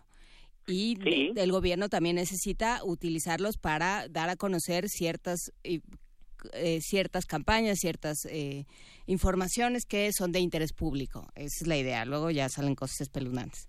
Pero esa es la idea de fondo. pero entonces, frente a esta realidad que ha que ha trastocado todas las ideas de fondo, todos los argumentos eh, a favor de esto, ¿qué hacemos? ¿Cuál sería la respuesta? ¿Cómo son los modelos en otros países? Pues mira, el, algo que, que quedó muy claro en relación a la sentencia de la Corte es de que los medios, muchos de los medios de comunicación en México, pues viven a expensa de los recursos gubernamentales. Y si no existieran esos recursos, yo creo que muchos morirían, muchos medios y muchos periodistas o comentaristas, por ejemplo, yo también hago comentarios y me pagan por ello, no aquí en radio. Es lo que te iba a decir. Espero que lo hayas discutido antes de entrar al aire. no, no, no, este... No, bueno, eh, vivimos, realmente vivimos, nos, nos pagan por nuestro trabajo. Eh, y es un, pues son fuentes de empleo muy importantes que, que también garantizan lo que tú dices, la libertad de expresión, el derecho a la información y, y evidentemente sí, el gobierno necesita los a los medios y los medios también necesitan de las fuentes del, del gobierno, ¿no? Digo, pues, esto es algo, en esto es una democracia, todos requerimos de, de esto. No, yo creo que el, lo que está planteando artículo 19 y otras organizaciones como la MEDI, por ejemplo, y, y, y lo que, pues como te decía, quedó muy claro con, con esta sentencia de, de, la, de la Corte es que no se van a eliminar estos recursos. Más bien lo que debe es transparentarse, y asignarse de una manera pues proporcional y equitativa, es decir, que, que que no se siga beneficiando a los mismos medios simplemente por el hecho de tener mayor rating, sino que las campañas estén mucho más focalizadas. También los medios deben ser mucho más transparentes respecto de sus audiencias, respecto, por ejemplo, de los tirajes que tienen, porque hay mucho engaño también de los periódicos, de las revistas, inflan sus cifras, evidentemente, para ganar eh, mayores recursos del gobierno y de los anunciantes comerciales, y eso debe terminar. Lo que se ha planteado en otros países y que yo creo que podría funcionar muy bien en México es la creación de algún, de hecho, eso es fue una promesa del, del gobierno de Peña Nieto, eh, crear un órgano con, autónomo con expertos que se encarguen de, de dar el visto bueno de las de las campañas es decir, que ya no sea el, el mismo gobierno, porque, porque es cierto, o sea, si, si tú reduces esos, esos recursos, dejarían de existir, por decir algo, las revistas científicas. No sé, como, ¿cómo ves, no? Esta que, por ejemplo, maneja el CONACIT. Claro, yo sé que maneja con recursos del CONACIT, pero también se apoya de la publicidad. Algunos medios que, que pueden recibir eh, ahora eh, pues publicidad gubernamental a través de patrocinios, eh, pues también dejarían de tener estos, estos ingresos. Eh, recuerdo en una ocasión platicando con un director de comunicación social de uno de los estados del país que me decía, Gabriel, si yo dejo de dar dinero a los medios, aquí desaparecería el 90% de los medios y no te estoy mintiendo. Yo decía, bueno, está bien, o sea, sigue otorgando los recursos, pero nada más no los sometas, ¿no? Bueno, es que es una manera de tenerlos controlados. Ah, perfecto. En fin, esto es lo que debe, lo que debe desaparecer para que no sea este, este funcionario y de una manera discrecional con la que termine dándose el dinero, porque esto es lo que termina vulnerando los, los recursos. Y, y pues bueno, en la medida en que todo esto se vaya evaluando permanentemente, eh, que tengamos plena transparencia, de que sean, como te digo, otorgados proporcional y equitativamente, yo creo que se podrá lograr todo esto, pero pues bueno, hay que tener, sobre todo aquí en nuestro país, eh, ciertas dudas cuando se acerca un proceso electoral, porque sabemos que hay mucho en juego. Hay medios que no les gustaría que existiera esta reglamentación, pero yo diría que hay muchos más que sí la piden y que y que mm, sería como un acto de justicia después de, de tantos años en las que en los que han, han vivido la presión gubernamental a través de la publicidad. Así es de que hay que seguir muy de cerca lo que vaya haciendo, lo que vayan haciendo nuestros legisladores para que tengamos una buena ley reglamentaria de la publicidad gubernamental. Eh, como decimos, no son los tiempos más adecuados, está muy competida la este proceso electoral, pero pues como sociedad civil y como medios debemos seguir muy estrechamente esto esto que está y que va a ocurrir allá en el Congreso. Gabriel, ¿y en qué momento vamos a discutir lo que ocurre cuando no hay intermediarios en esta información, pensando, eh, por ejemplo, en las plataformas digitales? Eh, fuera del aire estábamos platicando del caso de este, eh, de este ser del diputado federal Liborio Vidal Aguilar, que, que, acaba de anunciar sus intenciones de ser candidato del PRI a la gubernatura de Yucatán, y unos días antes de hacerlo saca un video en YouTube visitando por ahí una de las comunidades de Yucatán, donde supuestamente, ay, nada más, se apareció un fantasma. No me digas. Ay, no.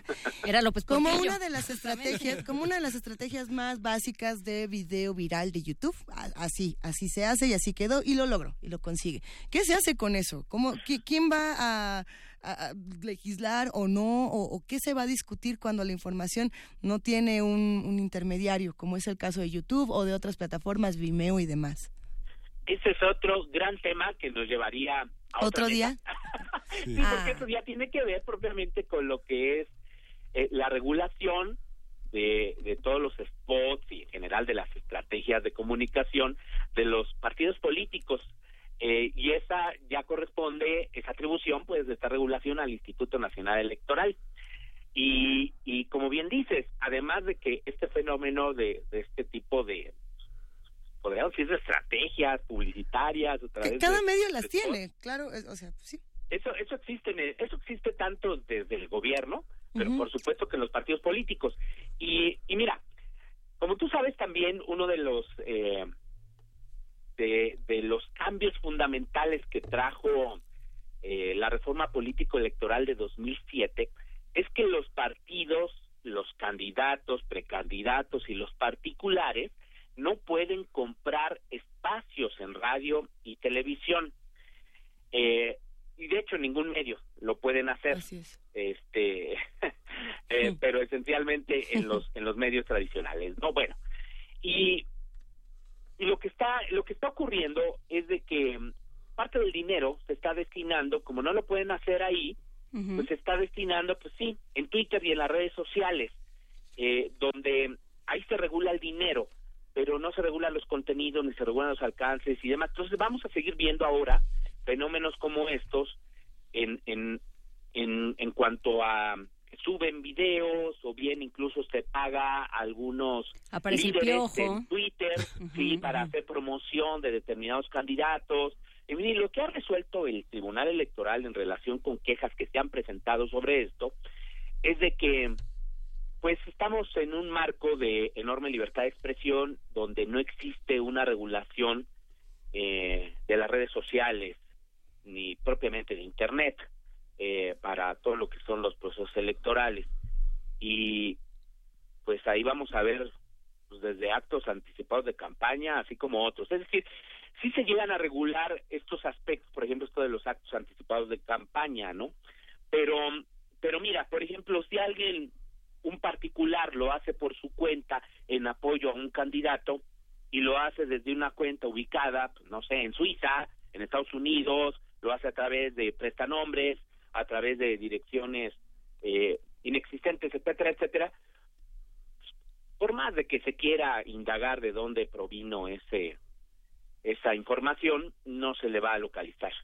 Pues no, porque entonces también lindamos con la con el derecho a la libertad de expresión. Hay muchos temas ahí, como bien apuntas, Gabriel Sosa Plata. Otra otra conversación. Pero no te preocupes, este ya sabemos el caminito, te vamos a buscar, ¿te parece? Me dará muchísimo gusto, pero sí sí vale la pena eh platicar sobre este tema también, por ejemplo, eh, ahora que, que, viene esto de las campañas, de los lineamientos que existen para noticiarios de radio y televisión, las sugerencias pues que hace la autoridad electoral, eh, para tener coberturas equitativas, eh, eh, plurales, incluyentes, con perspectiva de género. Sí, hay, varios rubros muy interesantes en el ámbito político electoral que sí sí estaría muy bien que la, la audiencia se informara, también para que pues no saque de onda cuando vea ciertos contenidos en radio y televisión y otros quizá muy diferentes en las redes sociales y en, en Internet. ¿Y De que se van a sacar de onda, se van a sacar de onda, pero... Sí. Y bueno. también se van a saturar porque nos espera la spotiza. Y esto sí, ya en el ámbito, pues sí, también propiamente político electoral, una spotiza pues, de más de 13 millones de, de spots.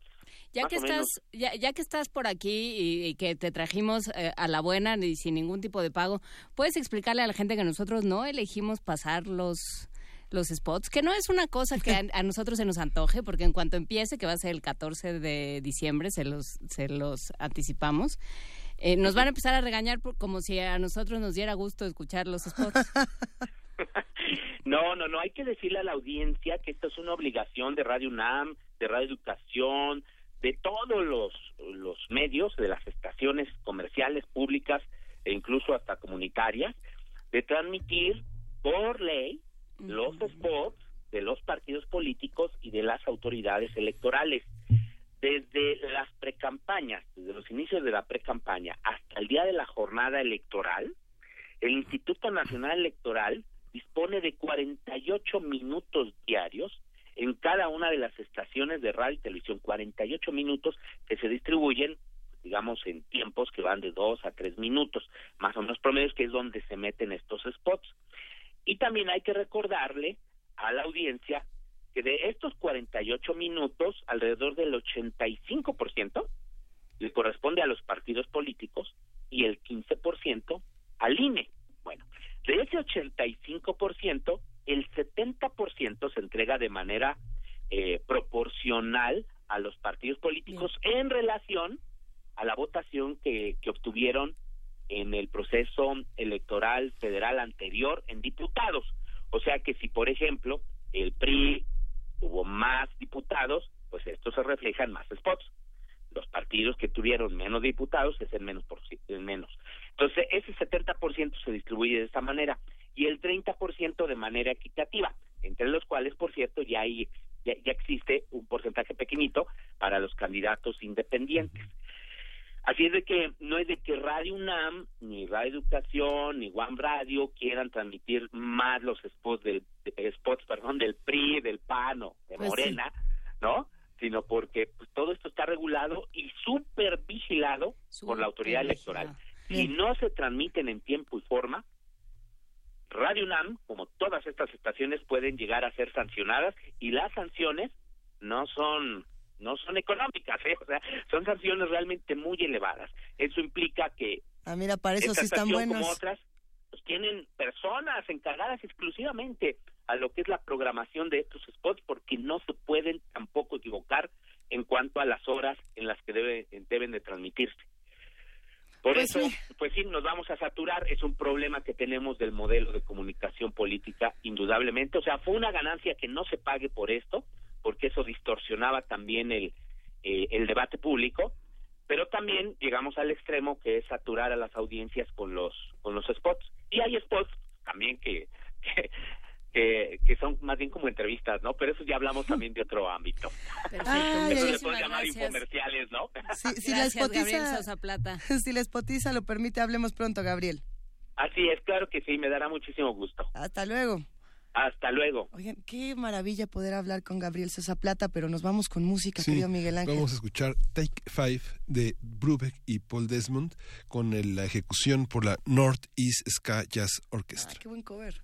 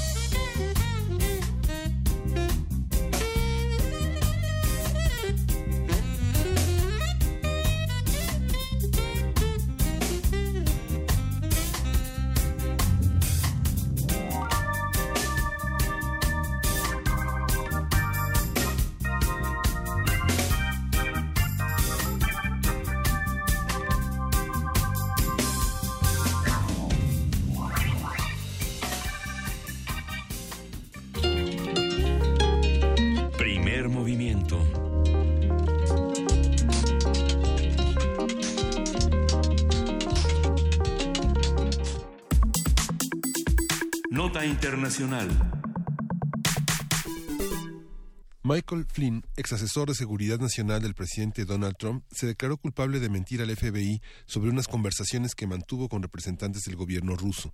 Como parte de las investigaciones del fiscal especial, Robert Mueller, sobre la injerencia rusa en las pasadas elecciones presidenciales de Estados Unidos, Flynn afirmó el pasado viernes que una o varias personas dentro del círculo más cercano a Trump le pidieron entablar contacto directo con el Kremlin. Además, el pasado viernes, funcionarios de la administración Trump revelaron a Reuters que en los próximos días habrá renuncias de personajes como Rex Tillerson, secretario de Estado. Ay, yo estoy consternada con el tema Rex Tillerson. ¿Qué, va a pasar ahí? Bueno, sin embargo, el mandatario afirmó que en su, en su cuenta de Twitter que el funcionario se quedaba en su gabinete y como la cuenta de Twitter de Donald Trump dice todo lo que el mundo quiere saber y demás. Y él pues ya dijo que el que toma las decisiones es él y para qué necesita cuerpo diplomático. Exactamente. Pues todo esto se queda a discusión, querido Miguel Ángel. Sí, el análisis de los cambios recientes en el gabinete de Trump, sus repercusiones de la investigación sobre la injerencia de Rusia en el proceso electoral de 2016. Para ello nos acompaña en la mesa Raquel Saed Grego, académica del Departamento de Estudios Internacionales de la Universidad Iberoamericana y ella es experta en política y medios en Estados Unidos. Buenos días, maestra. Hola, ¿qué tal? Buenos días, ¿cómo están? Gracias por invitarme. Extrañábamos escuchar tu, tu voz, querida Raquel Saed Grego. Ahora, ¿qué está pasando en Estados Unidos? Te iba a decir ahora que hizo Trump, pero, pero ¿qué está pasando con todos? Ya son muchos personajes los que están tomando decisiones interesantes.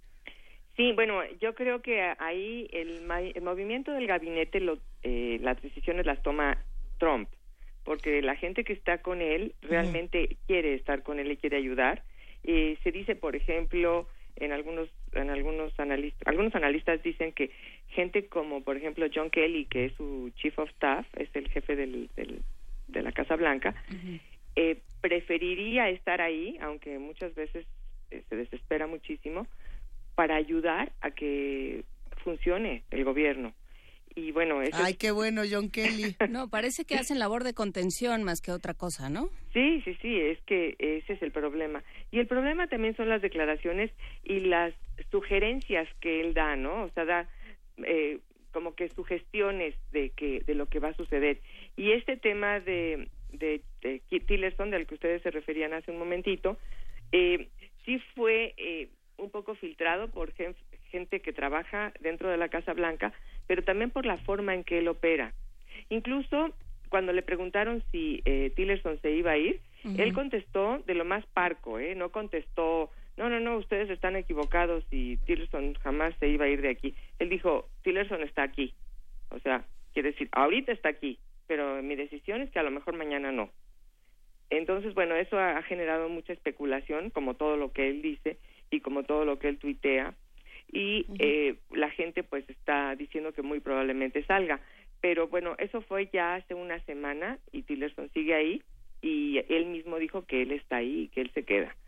Y recordemos que el eh, chief of staff es decir el, el secretario de estado es la tercera persona más importante en el gobierno de Estados Unidos después del presidente y del vicepresidente porque es una persona es la primera persona del gabinete más importante y es la que marca la política exterior de Estados Unidos que al fin de cuentas es la más importante. Pero es el, el Chief of Staff, o sea, el jefe de gabinete o el, o el secretario de Estado. No, el Chief of Staff es el que maneja la Casa Blanca, es decir, es el que maneja quién tiene acceso a Trump y que le maneja la agenda.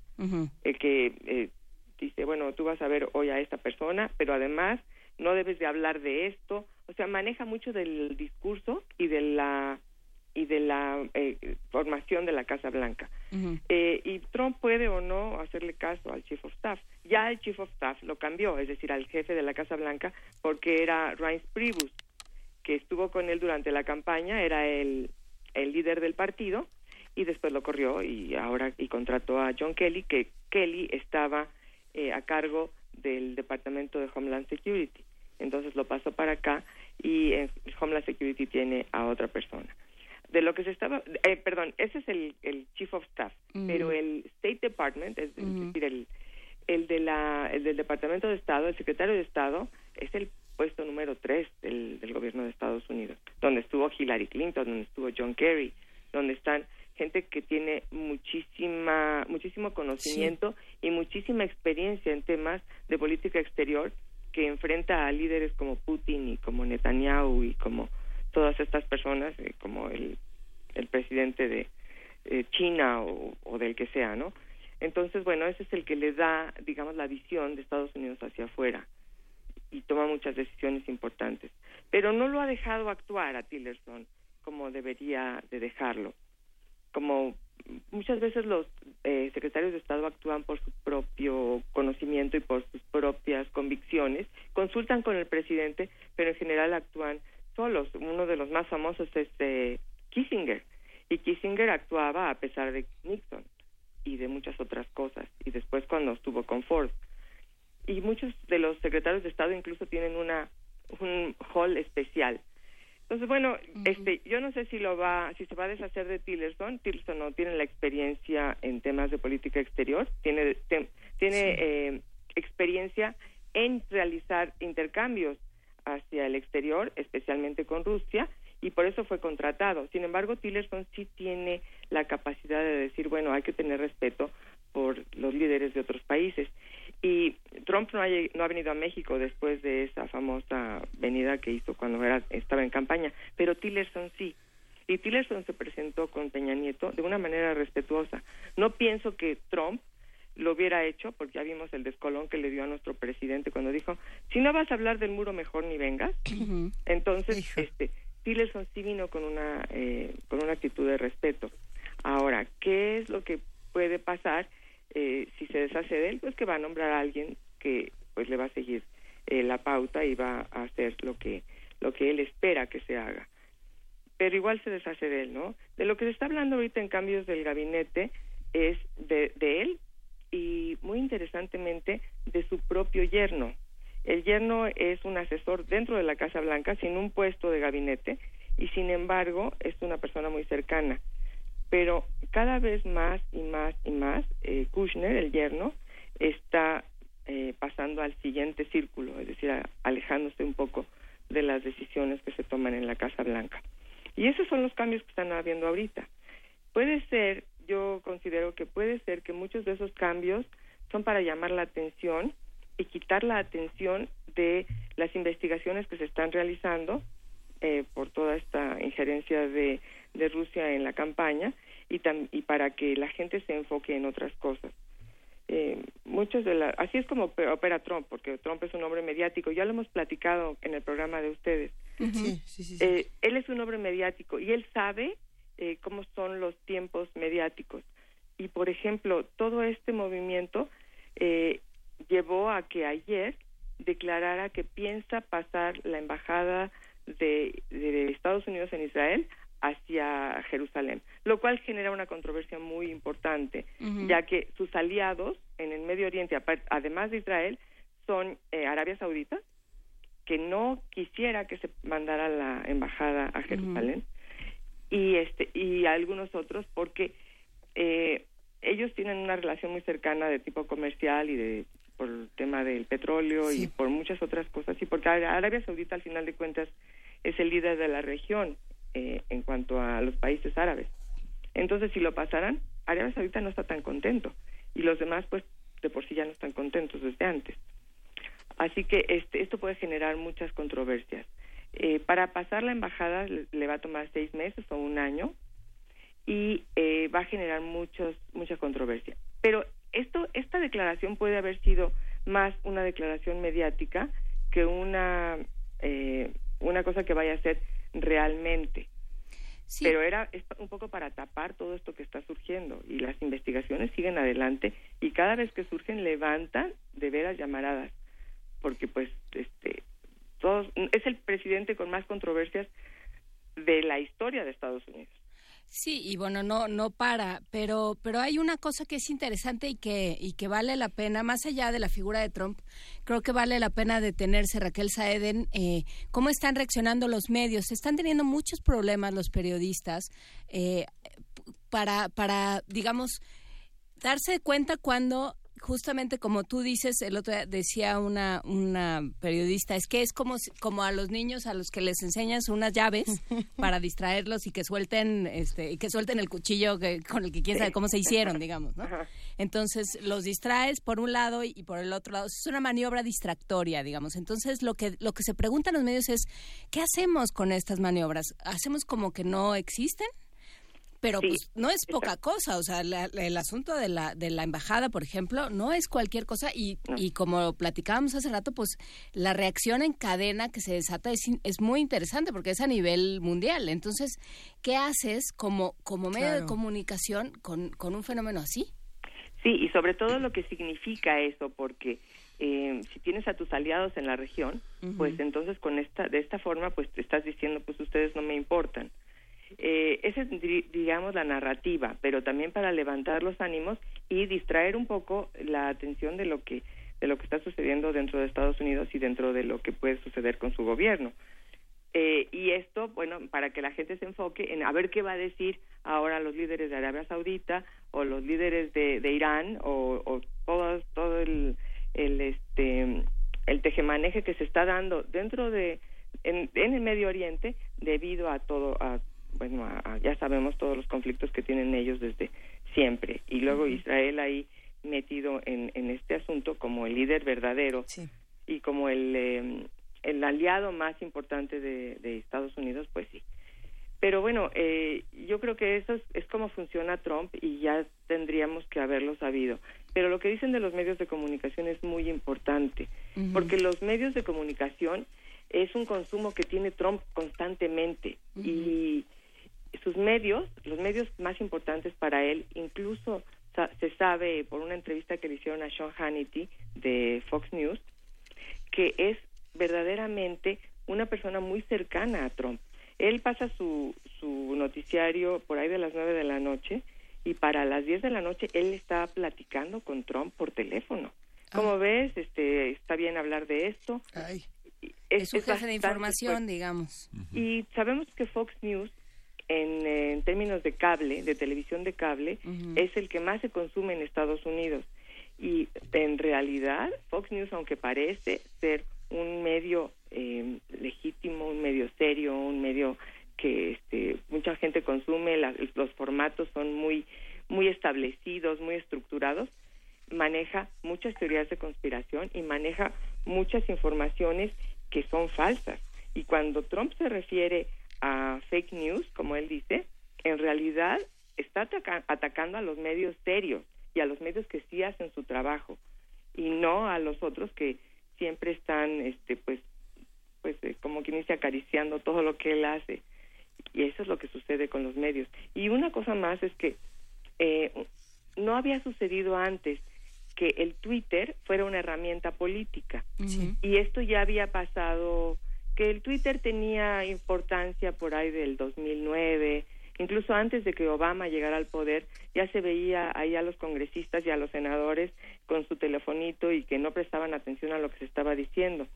Pero hoy en día, y con la mano de Trump en, sobre el teléfono, es una herramienta política. Ya no importan las conferencias de prensa, ya no importa tenerlo enfrente de un micrófono, porque lo que importa es en la mañana despertarse y ver qué dijo hoy a las cinco y media o seis de la mañana. Y eso es una herramienta política que la está tomando. Bueno, ahora, ¿cómo le vamos a dar la vuelta a esa herramienta? porque, porque para todo fin práctico, o sea, esto que él ha manifestado frente a, a, a, eh, a personajes como Putin, como Duterte, o sea, estos personajes que tienen tanto poder y que, y que se niegan a tener ningún tipo de contrapeso, esta admiración y esta envidia hasta cierto punto que ha manifestado Trump, lo está la está ejerciendo de facto. Con, con el Twitter, o sea, tiene un gobierno eh, con, con muy poco staff, ¿no? Tiene, está, eh, las oficinas están vacías. Sí. Eh, no tiene cuerpo diplomático para todo fin práctico, porque su aparato de Estado su, eh, ahí, ahí anda, ¿no? Este, más o menos medio cojo. Y, eh, y entonces él lo que él lo que dice es el que decide soy yo y, y, lo está haciendo de facto porque con un Twitter puede modificar lo que va a ser el Congreso. O sea, el Congreso se está viendo rebasado. Sí, y aunque tienen mayoría en el Congreso, en las dos cámaras, el Congreso no ha podido eh, este, mantenerse con él. O sea, es decir, él va mucho más acelerado de lo que el Congreso puede hacer. Y ya lo vimos, ¿no? Eh, Trump está necesitado de tener victorias políticas. Y estas victorias políticas no se le habían dado hasta el viernes pasado cuando finalmente le autorizaron, y eso en la mitad de la noche, entre el viernes y el sábado, le autorizaron la, la, reforma fiscal que beneficia a la gente con mayor, más dinero y a las grandes corporaciones.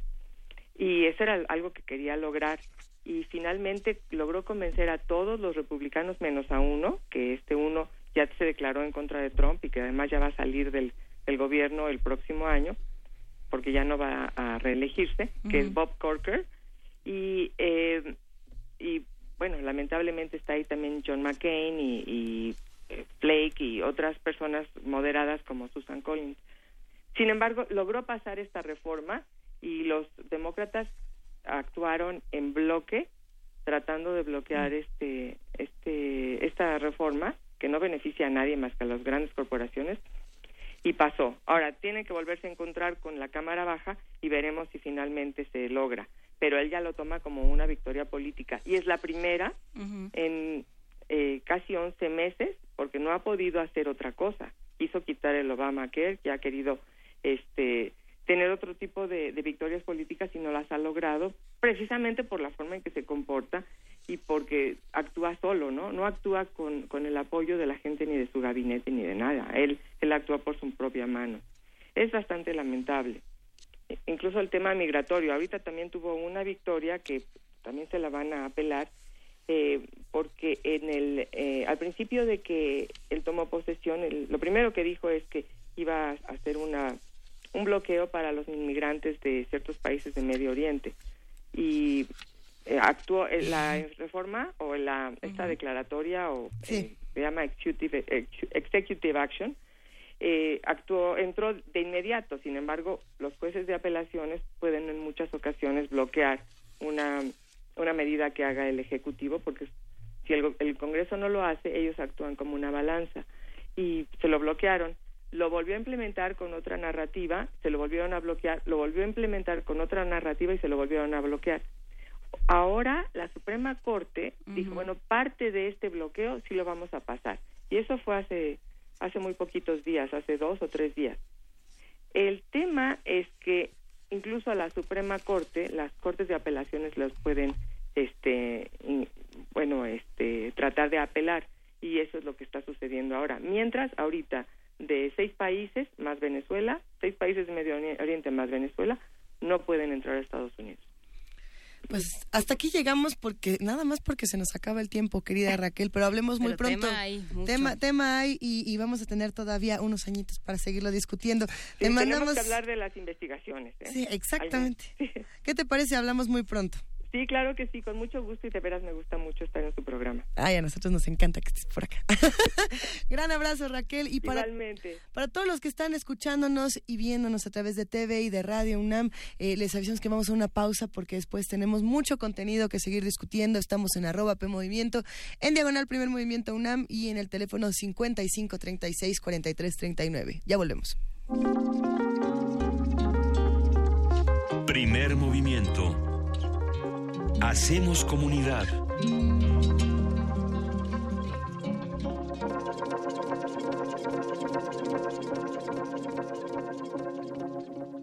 Toma tu mochila de viaje y tu radio.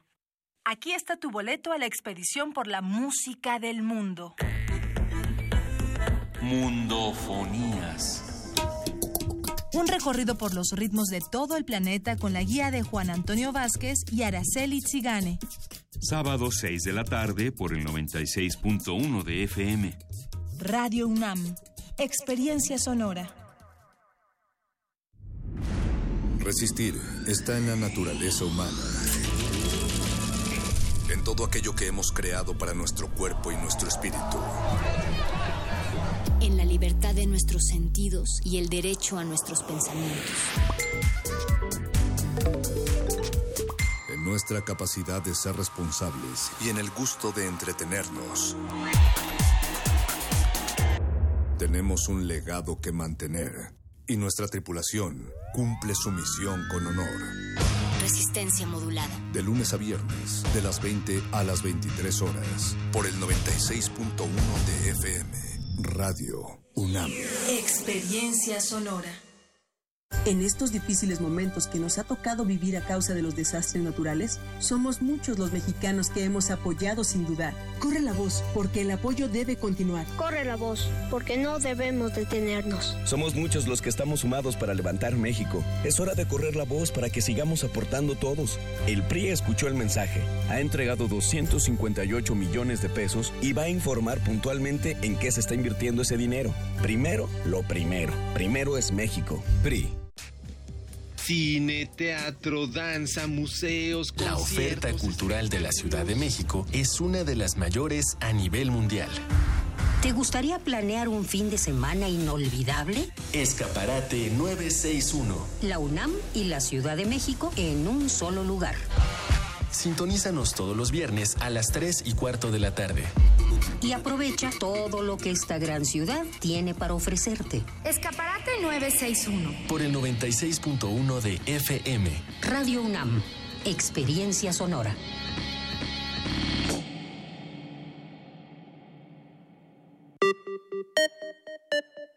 Para conocer nuestras diferencias y lo que nos une, hace falta escuchar y escucharnos.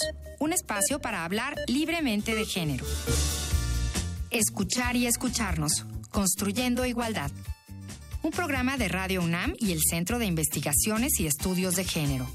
Todos los miércoles a las 10 de la mañana por el 96.1 de FM y a las 19 horas por el 860 de amplitud modulada. Radio UNAM, Experiencia Sonora. Primer movimiento. Podcast y transmisión en directo en www.radio.unam.mx.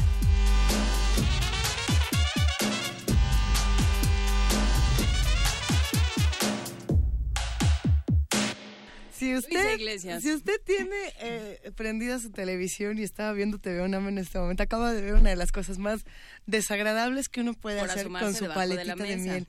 No lo haga. Ah. Y si y si no lo vio porque está en Radio UNAM, imagínese qué hice con mi pal qué hicimos con una paleta de miel. Algo hicimos. Eh, Ese es, es un plural majestático, ¿verdad? Así es. siempre. Tú y, y- y los enanitos que te Somos circundan, todos, ¿verdad? somos una gran comunidad, Juana Inés de Sí, pero yo no tuve nada que ver con lo de la paletita. Somos, somos una bonita comunidad, querido Miguel Ángel Quemán, y ya te estás preparando para la, Para la poesía, poesía necesaria. necesaria. Ya tienes por ahí dos que tres planes macabros. Sí. Tenemos todavía mucho más que discutir, una mesa donde estaremos hablando de poscolonialismo, vamos a estar discutiendo con distintos académicos, con distintos personajes, pero antes de pasar a poesía necesaria, a la mesa, a todo lo que se va a discutir en esta tercera y última hora de primer movimiento de miércoles 6 de diciembre, ¿qué les parece si escuchamos música? Sí, vamos, vamos a escuchar una de Rammstein. Ándale. ¿Sabes qué quiere cover decir eso? Y la ejecución de la Russian Style Orchestra. Pero sí sabes que es Du riechst so gut o no. Es como hacerlo como bien, ¿no? No, es como que hueles rico. Sí. Es la canción de un predador. De hecho, hablando de predadores y hablando de la, de la revista Time, así como pusimos al principio a Rose McCowan, también podemos poner la otra interpretación que es el punto de vista del predador y entonces jugar con ambas. ¿no? Y, y- y entonces tener un panorama de las dos cosas, que es algo que en la narrativa siempre se tiene que hacer. Vamos a ir. ¿Cómo justifica uno escuchar Rammstein, verdad?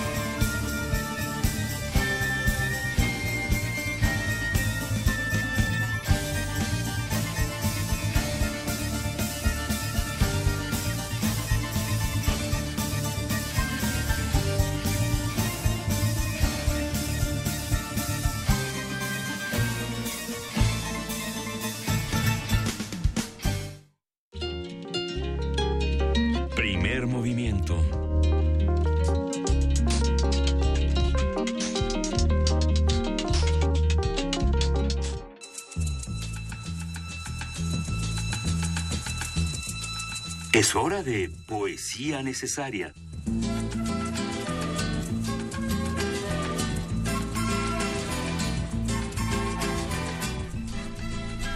Miguel Ángel Quemain, es momento de poesía necesaria. Sí, Luisa. Voy a leer un, un, texto de un nuevo libro que ha publicado Antonio del Toro, este gran poeta mexicano, que se llama Rumiantes y Fieras y está en la colección A la Cena de Bolsillo que tiene Editorial ER. Y es un poema que se titula Febrero de 2002. Mi madre se despierta con frecuencia interrumpiendo mi lectura. Yo, con una novela, paso las noches velando su agonía. Cuando logro decirle adiós al enjambre de doctores y enfermeras y tranquilizarla y dormirla, vuelvo a hundirme en la intriga. Ella, desde mi niñez, acostumbraba al final de su jornada las mismas policíacas. Novelas negras no, por cierto, sino inglesas de té y mayordomos. Eran, pese al suspenso y la sangre, una bandera blanca. Hacían que nos fuéramos, cada mochuelo a su olivo, cada uno a su libro, y que obtuviera una pausa. Ahora su respiración, que es una alarma, vuelve a compasarse a mi lectura, que prolonga su sueño. Repito su enseñanza entre cables y sueros. Primer movimiento. Hacemos comunidad.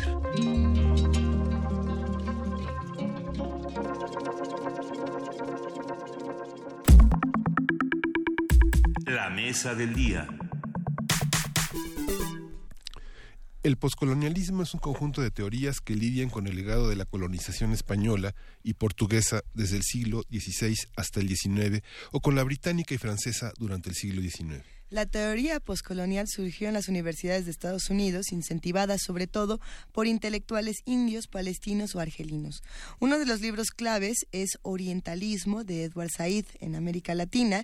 El, el poscolonialismo se ha consolidado y desarrollado en diversas áreas de estudio, como puede ser la literatura, la sociología, las humanidades, en los estudios de cultura visual, así como en la teoría crítica de la imagen.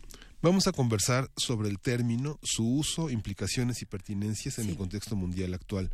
Nos acompañan Jorge Alberto Tenorio Terrones, maestro en Relaciones Internacionales y profesor del Centro de Relaciones Internacionales de la Facultad de Ciencias Políticas y Sociales de la UNAM, especialista en estudios de África, y Beatriz Escobar Cristiani. Ella es profesora de la Facultad de Ciencias Políticas y Sociales de la UNAM, especialista en estudios de África. Buenos días a los dos. Buenos días. Buenos días a todos, eh, Juan Inés, María Luisa eh, y a todos aquí en, la mesa. Miguel Ángel también. Gracias. A ver, Beatriz, por supuesto. sí, muy buenos días. Muy buenos días a todos. Eh, cuéntenos, ¿por dónde empezamos? ¿Cuál de los dos quiere empezar con, con qué es el poscolonialismo y de qué hablamos y para qué nos sirve esta teoría del poscolonialismo y para qué ya no nos sirve también?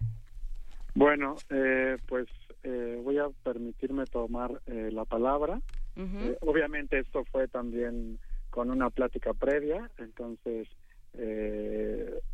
para hablar justamente sobre qué hablamos o de qué se trata cuando se habla sobre el postcolonialismo. y, y, sin duda habría que empezar por volver un poco hacia lo que es el colonialismo, ¿no? Esta digamos, este concepto que, que, se maneja sobre todo eh, desde esta parte del Atlántico, diría desde los estudios latinoamericanistas y otros estudios, como ustedes han mencionado, a partir del poscolonialismo, donde el colonialismo es un sinónimo de colonización, es decir, es un sinónimo de el establecimiento de colonias, es un establecimiento territorial o, o físico, ¿no? En donde bueno, puede haber eh, explotación de, la tierra o simplemente el establecimiento de un grupo de, personas. Entonces se hace una eh, asimilación entre dos conceptos, colonización y colonialismo, porque hay otras vertientes, ¿no? sobre todo algunas que parten de eh, los estudios afrocaribeños, donde colonización y colonialismo no es lo mismo. Incluso en algunos estudios de Europa, colonización y colonialismo no es, digamos, la misma definición. La colonización es solamente el establecimiento y el colonialismo son todas las prácticas que siguieron eh, tanto, eh, eh, digamos, en el ámbito material como en el ámbito también de las identidades. Entonces, de este lado, de, digamos, de, diría yo, del Atlántico, el colonialismo hace una diferencia con la colonialidad y los estudios, eh, digamos, decoloniales en la actualidad, ¿no? Entonces, quisiera empezar sobre todo con eso y entender que el colonialismo finalmente estudia este hecho o fenómeno colonial que en América en América en general bueno fue eh, es mucho más eh, antiguo que en en otras regiones como lo serían Asia o África. Entonces es, es, una diferencia también fundamental tanto en tiempo como como en espacio. Y se entiende el colonialismo como ustedes también ya lo han mencionado como un sistema político y económico de, dominación que eh, digamos tiene estas dos vertientes tanto la dominación material económica eh, como esta parte de la dominación ideológica también, ¿no? Bajo el concepto eh, o bajo una creencia de supremacía. Sí, creo que eh, será interesante centrarnos en este tema de la dominación ideológica, pero Beatriz, ¿tú cómo ves este tema? sí, efectivamente, la gran cuestión de los estudios postcoloniales es justamente tratar de rastrear cómo el proceso que describe Jorge eh, fue de la mano con una cuestión ideológica cultural que llevó a la eh, imaginación de que las los territorios coloniales son por eh, digamos esencia territorios atrasados que sería la cuestión fundamental de la visión postcolonial. Entonces el rompimiento del colonialismo requeriría, en una versión más profunda, el rompimiento con esta idea que ha llevado a la dominación, el rompimiento con la idea de esta escala en donde hay unos pueblos que son eh, los adelantados, que son por supuesto los que establecieron los modelos coloniales y otros pueblos que son los, los atrasados, que serían los que eh, vivieron el colonialismo. Eh, esta visión del poscolonialismo tiene como distintos niveles y distintos desarrollos, tanto en lo económico, en lo social, como en lo cultural. Por ejemplo, esta, esta parte de lo, de lo cultural, esta cosa que señala, señalabas ahí, señaló Fuentes, señalaron muchos escritores que ese señalamiento, no recuerdo si era en el aeropuerto de Marsella, ustedes se pasearon tantos años por nuestras tierras y ahora estamos nosotros de regreso, que es justamente este discurso de la integración de los migrantes eh, en Europa que ahora con la condescendencia de las becas, las fundaciones les dieron lengua, les dieron sentido y ahora les devuelven la lengua en grandes novelas, en grandes obras de teatro, en grandes películas y, y vuelve una una, una, colonización de sentido inverso. Prácticamente la literatura inglesa está escrita por autores que son resultado de migrantes chinos, pakistaníes, este, japoneses. este, sí, y lo mismo pasa con la francesa y la alemana. ¿no? Sí, sí, así es. Eh, y bueno, eso también es un tema interesante. No me quisiera yo adelantar, Miguel Ángel, porque además de lo que tú mencionas, partirías eh, de estas diferentes vertientes que tiene, por supuesto, el poscolonialismo eh, como tal, pero diría que algo que, que, que, que, articula todas estas vertientes es que el poscolonialismo tiene un horizonte emancipatorio, ¿no? Entonces, se da justo también en el contexto de eh, los procesos de descolonización en Asia y en África sobre todo. Entonces, eh, yo enlazaría eh, estas, eh, digamos, eh, estas dos formas de, de pensar o de, de, replantearse lo que está sucediendo en distintos momentos. Por un lado, en Asia y en África con estos procesos de descolonización que ustedes ya mencionaron, por ejemplo, uno de los referentes que sería Edward Said y esta noción de orientalismo que se va a replicar en, las universidades, ¿no? En los institutos que es también otro tema eh, que, seguramente vamos a tocar.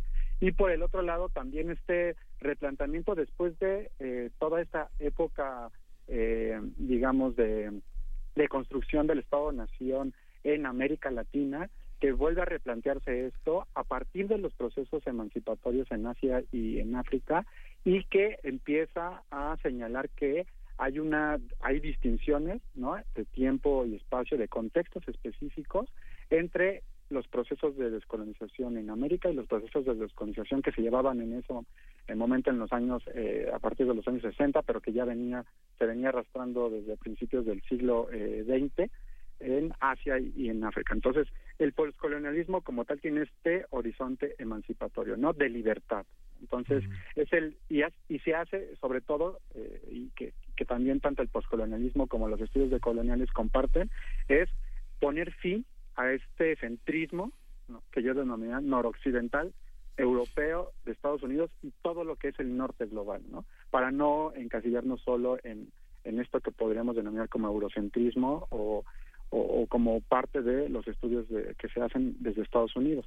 Entonces, incluso ¿no? El, el, el, norte del sur, como ahora estaríamos hablando a partir de lo que diría Boaventura de Sousa, eh, el norte del sur incluso está también eh, incluido en, estos procesos de, digamos, de lo que denominamos hoy como poscolonialismo. Pero, ¿y cómo se, cómo se ve? Pensando, eh, pienso en casos como el de Bolivia, pienso eh, en, en, lo que sucede en ciertas partes de México, o sea, realmente cómo se vive, en, hasta qué punto hemos dejado de ser, de tener esta idea colonial, hasta qué punto nos hemos liberado de esta dominación ideológica y de esta idea que me parece fundamental que, eh, que elabora Beatriz de que eh, pensamos de origen que hay pueblos adelantados y atrasados y ese es nuestro siglo XIX y buena parte de nuestro siglo XX, de nuestro modelo educativo, de nuestro proyecto de nación, ¿no? Parecernos a aquellos que pensamos que van más adelantados en ciertas cosas. Beatriz. Desafortunadamente, esta ha sido una de las cuestiones que todavía le dan vigencia al poscolonialismo, eh, porque es un pensamiento que todavía hasta la actualidad se mantiene muy vigente. Eh, y efectivamente se puede leer en relación de países del norte global y del sur global, pero también al interior de estos países eh, hay sectores de la sociedad que se consideran dominantes, sectores que se ven como dominantes y que ven a otros sectores como atrasados, como sería el caso precisamente mexicano, por ejemplo, eh, con la cuestión de los pueblos indígenas, etcétera. Entonces, es una cuestión que se da en relaciones entre países, pero también al interior de los países. Y este es uno de los grandes elementos que todavía le dan vigencia al pensamiento postcolonial. Eh, en respuesta, el pensamiento postcolonial ha tratado de plantear la cuestión de la hibridez, que es eh, mm. uno de los grandes ejes, no esencializar a ningún pueblo, no esencializar a ningún sector social, porque en última instancia eh, consideraríamos que todos somos eh, el resultado de múltiples herencias y entonces es difícil caracterizar a un pueblo o a un sector específico como atrasado de manera inherente, porque todos somos eh, derivaciones de muchísimas herencias que conviven al mismo tiempo. Yo, yo contestaría, perdona, esta cuestión de, de, esta pregunta de, de, Juana Inés con uh, otra de las autoras también de, de, los estudios postcoloniales que, como ustedes también mencionaron en su introducción, parten sobre todo de esta eh, corriente eh, eh, anglosajona o anglófona, ¿no? Eh, de eh, sobre todo de, estas ex colonias eh, británicas en, en, Asia y, y por supuesto en África de un autor Spivak no que dice si un que habla sobre una ironía no de, estas cuestiones de, los subalternos. Y, y, que tiene mucho que ver con lo que mencionaban hace rato sobre los silence breakers y toda esta cuestión no de, de cómo romper el silencio porque parecería fácil no y, dice Spivak, si un subalterno deja de estar o ser silenciado, dejaría de ser automáticamente subalterno.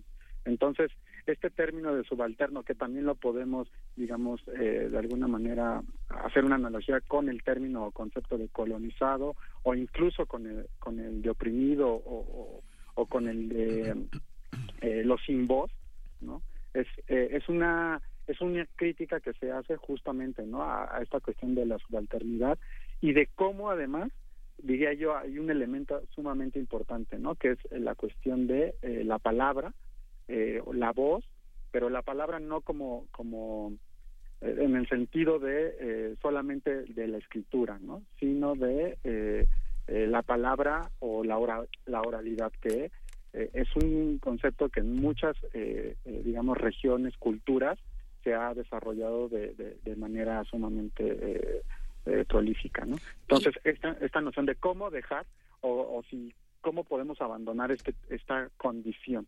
Sí, que ha sido, por ejemplo, ahorita que hablabas de la palabra, también este lenguaje, por ejemplo, lo que ha implicado para muchos poetas, estoy pensando en el caso de Jamaica, por ejemplo, o eh, de, también de, de, la India, para muchos poetas escribir, y en México también, ¿no? En, en, en, los pueblos originarios, ¿qué implica escribir en la lengua que, que te colonizó? O sea, desde dónde viene hasta quién eres tú. O sea, tiene que ver con la identidad también. Tiene que ver con cómo te representas y qué conquistas. Así es, y que eso te tendría que ver eh, con esta, eh, a partir de los estudios, eh, digamos, de coloniales, con, con esta colonialidad del ser, ¿no? Las cuestiones identitarias. Porque la cuestión identitaria ha sido algo que se ha expresado a partir de la literatura de tanto de, eh, en Asia, en África, en América Latina, y que en un primer momento esta era la, digamos, una de las cuestiones eh, fundamentales, ¿no? E, este proceso de escribir en una lengua que no es la tuya, pero es una lengua de los intelectuales al mismo tiempo y es una lengua eh, que, que se utiliza porque se habla ah, no solo hacia el interior, ¿no? No solo hacia tu hacia el pueblo o hacia la comunidad a la que perteneces, también le habla a la comunidad que, que, te está oprimiendo. Entonces, esta, esta cuestión de ser o dejar de ser, lo, que mencionaba eh, Beatriz acerca de esta cuestión de la hibridez, fue una cuestión que en primer momento estuvo muy presente en eh, los, eh, digamos, la literatura o los escritos que se hacían en este, eh, digamos, en este momento histórico de las luchas de descolonización, los nuevos, el nacimiento de nuevos estados o incluso eh, con toda la experiencia que ya teníamos de la colonización, incluso en, en América Latina también eso llegó, eh, digamos, a, estar presente. Ya hubo después un segundo momento donde hay otros escritores que siguen hablando de este tema de, de de, la colonización o de la, del hecho o el fenómeno colonial, pero que ya no se plantean esta duda identitaria, porque esta duda identitaria pareciera ya desaparecer en las diásporas, ¿no? En las actuales, en las que se encuentran en Europa, en las que se encuentran en Estados Unidos. Entonces, esta duda identitaria ya no aparece. Recordemos, por ejemplo, eh, la gente, por supuesto, conoce mucho de sobre América Latina, sobre Asia, y por supuesto, permítanme solamente introducir algunos textos de la región de África, como Sheikh Amidukan y La aventura eh, ambigua, eh, autores como Jean-Marie Díaz y La Carte, eh, la carte Identité, eh, o Amedo Kuruma, o incluso uno de, los más actuales también, Achille Mbembe, ¿no? Entonces, todos ellos también desde diferentes momentos y de diferentes espacios han tratado esta cuestión identitaria, que sin duda sigue siendo una cuestión fundamental dentro eh, del poscolonialismo y de los estudios de colonial. Lo que señala este, la, la, doctora Beatriz Escobar es muy interesante porque los rasgos del colonialismo persisten entre nosotros, pensar que los indios son flojos o que los indios son ladinos o Utilizar el término indio. Eh, sí, es utilizar esa, esa, esa terminología para los grupos indígenas, para grupos campesinos o para grupos obreros como tramposos. Todas estas calificaciones que vienen del colonialismo persisten en la vida cotidiana y en el lenguaje que se emplea para describir a las mujeres, a los niños, a los ancianos como territorios de improductividad, alejándose de las culturas tradicionales, eh, rompiendo con los símbolos que no homogeneizan lo que se considera Estado-nación, etcétera. Pero es muy interesante cómo a lo largo de los eh, de las de las últimas décadas sí ha habido ese impulso de de, tener una visión de colonial. Justamente pensaba, por ejemplo, en autores como Jacques Lafay, por ejemplo, que tiene un libro de Malitzin a, Guadalupe, de Quetzalcoatl a Guadalupe, pensando también en Grusinski, en la colonización del imaginario, que son libros que están en el Fondo de Cultura Económica, en la colección de historia, este, lo del trabajo de México Profundo, de Guillermo Bonfil Batalla, el de Culturas Híbridas de Néstor García Canclini, son aproximaciones a esta visión, doctores. Sí, efectivamente son aproximaciones. Eh, podríamos considerar que esto es eh, sobre todo una especie de camino. No es un punto de llegada eh, al que pensamos arribar en un momento dado, sino es un camino a lo largo del cual se van replanteando todos estos estereotipos, todos estos prejuicios, como una parte fundamental de cambiar las relaciones de poder. Ahora bien, una de las cosas que se le han criticado mucho a los estudios postcoloniales es justamente el fuerte énfasis que han hecho en el tema cultural. Muchos consideran que este énfasis es en detrimento de del análisis de otros temas como el político, por ejemplo, y piensan que se es un poco complaciente hacer a un lado la política para centrarse en la cultura. Pero en realidad este proceso es fundamental. Entender toda la construcción de estereotipos, entender toda esta cuestión de cómo se ha construido el, imaginario de la modernidad, siempre asociada con el norte, y eh, las zonas atrasadas, siempre asociadas con el sur, es fundamental para poder hacer un cambio efectivo. En este sentido, podemos considerar que la cuestión cultural tiene una gran importancia y no viene en detrimento de otros, de otros temas, sino que más bien es eh, una forma de reforzar eh, la lucha, eh, como decía Alberto, por la emancipación en distintos terrenos. Entonces no es que una cuestión sea más importante que la otra, sino que es un conjunto donde todo tiene importancia.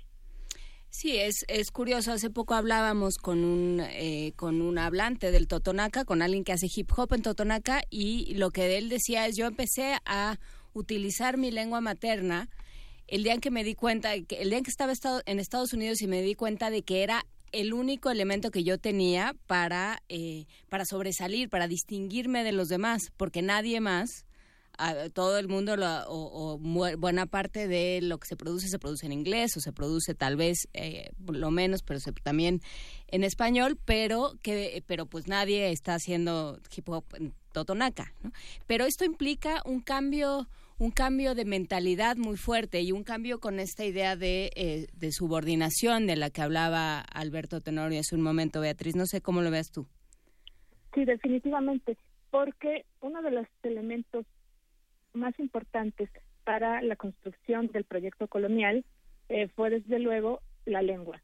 Entonces, eh, que los sujetos que han sido colonizados busquen de manera explícita retomar su lengua, sus lenguas de origen, es una cuestión muy importante para poder articularla como parte de este proyecto emancipatorio.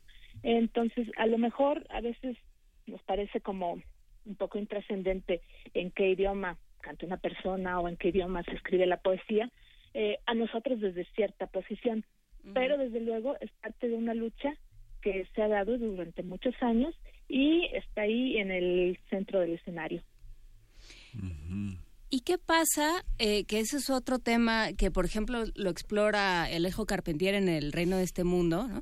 ¿Qué pasa cuando se libera el, el, el oprimido, digamos, el, colonizado se libera y reproduce los modelos. Pienso, por ejemplo, eh, sí, por supuesto, en El Reino de este Mundo Alejo Carpentier, que habla sobre la independencia de Haití, donde se reproducen los modelos, pero también pienso en Mugabe y, pienso en Camboya y en muchos otros eh, sitios donde esto sucede, y pienso, desde luego, en muchas partes de África. Alberto Tenorio. Sí, bueno, también puedo mencionar, por ejemplo, hay muchos cuentos o, muchas historias, por ejemplo, del nigeriano, uno de los más conocidos, Chino Achebe, eh, que hablan justamente sobre esto, como cuando, eh, digamos, eh, la colonización eh, termina o, el colonialismo termina, que es la crítica que también se hace a los estudios eh, poscoloniales, ¿no? Hablar de que, que termina un proceso de, colonialismo cuando sigue presente, ¿no? Entonces termina este proceso o se da esta descolonización, surgen estos proyectos eh, de Estado-nación, pero eh, digamos las estructuras eh, de, poder se mantienen ahí, ¿no? Que es estos sistemas, el sistema patriarcal sigue ahí, la institución estatal sigue ahí, la, el derecho sigue sigue ahí y entonces estos, eh, digamos, esta segunda ola de descolonización que inicia a partir del siglo eh, 21, finales del siglo XX y principios del siglo XXI, es justamente, eh, digamos, este un poco el rompimiento que se da entre el poscolonialismo y los estudios decoloniales, que quiero insistir, de cualquier forma, ambos eh, inician o, tratan el tema o el, hecho del el fenómeno colonial, ¿no? Entonces, esta segunda ola que eh, también va a, hablar sobre estas estructuras de, poder, ¿no? Que, que, sería otro de los ejes también de los estudios de coloniales o de la colonialidad, que es la condición, ¿no? De la colonialidad del poder. Estas estructuras que ya no tienen que ver con estas oposiciones binarias jerarquizadas de colonizado, eh, colonizador, de oprimido y eh, el opresor. Entonces, todas estas oposiciones eh, binarias eh, que, estaban presentes en, estos procesos, en esta primera ola de descolonización, van a cambiar, ¿no? Y se van a reconocer todas estas formas de hacer, todas estas formas de estar, todas estas eh, formas de, de, pensar, y entonces ya es otro proceso, ¿no? En donde están incluidas muchas más eh, visiones, pero justo volver a romper con algo que, que, que, que sigue estando presente, ¿no? Es una frase, por ejemplo, en el caso de, de África de Charles de Gaulle que decía que eh, il faut partir pour mieux rester, es decir, es necesario irse para quedarnos. Entonces, eso explica muy bien, eh, digamos, esta pregunta, ¿no? Que, que hacías, ¿no? De cómo quedan estas estructuras y qué es necesario eh, seguir rompiendo. En el caso que mencionabas de Mugabe y que lo hemos eh, seguido, es cómo esta estructura siguió por muchísimo tiempo solapada por eh, pues muchos elementos tanto internos como externos y si de verdad este cambio o el simple hecho de quitar a una persona rompe con esa estructura. ¿no? Justamente hablábamos en la, planeación de los programas, eh, Juan Inés comentaba que el tema poscolonial conducía también a pensar las sociedades en rebelión. Y pienso en, los, en todos los textos que leímos en, en, la, en la Escuela Nacional Preparatoria y en el CCH sobre Ciro Cardoso, Fernando Enrique Cardoso, Sergio Bagú, toda esta visión sobre la CEPAL, toda esta visión de los años 70 en América Latina, Eduardo Galeano, lo que comenta de Carpentier. Eh, y eso era una, una, respuesta también a este discurso bipolar entre conservadurismo y izquierda. Era pensar desde la cultura una serie de oposiciones que cuando llegamos a los años 80 nos dimos cuenta de que existían los niños, que existían las mujeres y que las perspectivas este, colonialistas, los estudios colonialistas se enriquecían con estudios de género, con teorías del feminismo, con los derechos de la infancia, etcétera. ¿Cómo ha cambiado esto frente a la caída de, del muro a partir de 89? ¿Cuáles son las lecturas que se tienen ahora de este mundo bipolar y de este mundo colonizado, ¿hay un, hay, hay un cambio que contemple como estos dos horizontes en el pensamiento en las ciencias sociales? Hay en parte un cambio, pero en última instancia hay otras cuestiones que se siguen reproduciendo. Eh, hay un cambio, por supuesto, en el discurso, en esta oposición entre izquierda y derecha, digamos. Eso se desvaneció en gran medida, pero eh, hay muchas cuestiones que todavía se mantienen y que curiosamente algunos de los críticos hacia los estudios postcoloniales también las reproducen. Eh, uno de los aportes fundamentales de los eh, postcoloniales fueron precisamente esta idea de que los se pueden abordar desde distintas perspectivas, desde lo cultural, desde el feminismo, desde muchas otras. Eh, pero eh, desde el punto de vista de ciertos sectores de la izquierda, esto hace que los eh, estudios postcoloniales como que pierdan un poco un punto de interés respecto del, de la emancipación precisamente. Para los sectores que lo critican, consideran que generalmente el énfasis en la cultura está llevando a nuevas formas de que el pensamiento en los países del sur global esté tratando de insertarse en una modernidad de los países del norte. Eh, por esta cuestión de que los principales autores eh, que introdujeron la cuestión del poscolonialismo, eh, aunque eran indios, aunque eran palestinos, estaban trabajando en las universidades del norte. Esto es algo que han criticado muchos, pero bueno, es parte de la idea de que el pensamiento eh, se tiene que descolonizar independientemente de dónde nos encontremos. Entonces, aquí hay un punto de debate que ha sido como muy importante en, en las últimas décadas. ¿Y, ¿Y dónde están las teorías? Porque hay una una necesidad, o por lo menos desde acá sí lo hemos visto, de, eh, de descarrilar todos estos, todos estos modelos, porque de alguna manera estamos, estamos metidos en este modelo eh, económico, político y social que considera que hay eh, sociedades más avanzadas, que considera que hay sociedades, o sea, que sigue pensando en términos de primer, segundo y tercer mundo, por más que le demos la vuelta a los términos, ¿no? O sea, la idea eh, subyacente ahí está, ¿no? Eh, seguimos pensando en, bueno, pues sí, pero eso es África, ¿no? Como además si fuera una sola cosa. Sí, bueno, pero ya sabes cómo es América Latina, ¿no? Y, así es el sur, y pues es que son del sur, ¿qué esperas, no? Y así todo, ¿no? Ayer hablábamos de Guerrero y pensábamos eh, y decíamos que hasta qué punto hay cosas que se explican diciendo, bueno, pues es guerrero y ahí no hay nada que hacer. O sea, cómo, cómo este mismo paradigma, digamos, nos, nos hace ver que hay una especie como de pues como de destino manifiesto de así son ciertas sociedades y por eso fueron colonizadas y por eso van a seguir siempre en eh, pues ahí en su en su lugar de, segunda o sea qué hacemos ahí qué contraponemos en términos teóricos a esto pues ahí yo agregaría, es, es un poco nuestro afán por estos prefijos y sufijos, ¿no? Post, pre, eh, hablando de, de, colonialismo o hablando incluso de, modernidad, ¿no? Eh, hay un profesor que dice que eh, la posmodernidad no era más que una nostalgia por la premodernidad, ¿no? Y, y, esta cuestión de la contemporaneidad o de lo actual o de estar al día a día ustedes como, como medios lo viven eh, intensamente, ¿no? Eh, es esta cuestión del, de la inmediatez o de, lo actual es como ese árbol que cubre el bosque.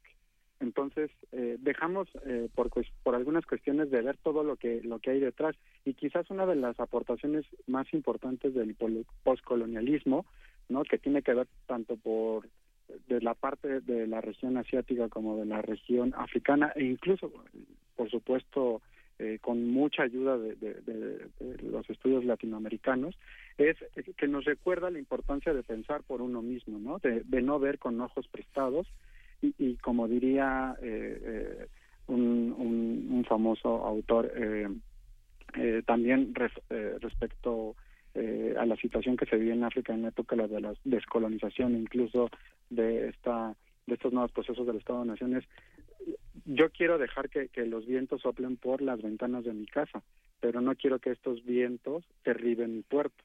Entonces, toda esa cuestión de, de, de, encerrarse a veces en, uno mismo para eh, poder seguir también avanzando es importante y esta cuestión de cómo salir también es, es una de las cuestiones que la universidad eh, debe plantearse, porque esto que, que tú planteas, eh, Juana Inés, no es una cuestión fácil y, ciertos profesores, no, no creo que todos, pero sí muchos de los profesores, la viven día a día, ¿no? Porque al final de cuentas estás formando, ¿no? Eh, se forman formadores, se forman estudiantes y, y no es nada fácil eh, ni siquiera mencionar, eh, por ejemplo, no sé, ruptura epistemológica. ¿Qué es esto? No? Porque también entras en, una cuestión identitaria de nueva cuenta, ¿no? De, de, tratar, o, que esa no será la intención, de romper con cierto contexto, con, con cierto cuadro, ¿no? Con cierta percepción y visión, y eso no es nada, no es nada fácil, ¿no? Pero las universidades tienen ese papel importante porque al final de cuentas eh, y en general la educación nada más que no quiero entrar eh, mucho más eh, allá sino nada más hablando del papel de las universidades no porque es donde también se desarrollan o, al final de cuentas sale este producto terminado de varios años de, de formación pues juegan un papel primordial para intentar salir y si no salir por lo menos darse cuenta de dónde estamos parados, de, de dónde estamos viendo, desde dónde estamos eh, pensando y creo que ya el simple hecho de darse cuenta de ello es un paso eh, muy importante. Hay una parte que es un elogio de las culturas locales, pienso desde la historia la historia mínima de Luis González y González, esta microhistoria que, que, que establece la y que ha sido una directriz en el Colegio de Michoacán el establecer, por ejemplo, eh, grandes proyectos en torno a lo local.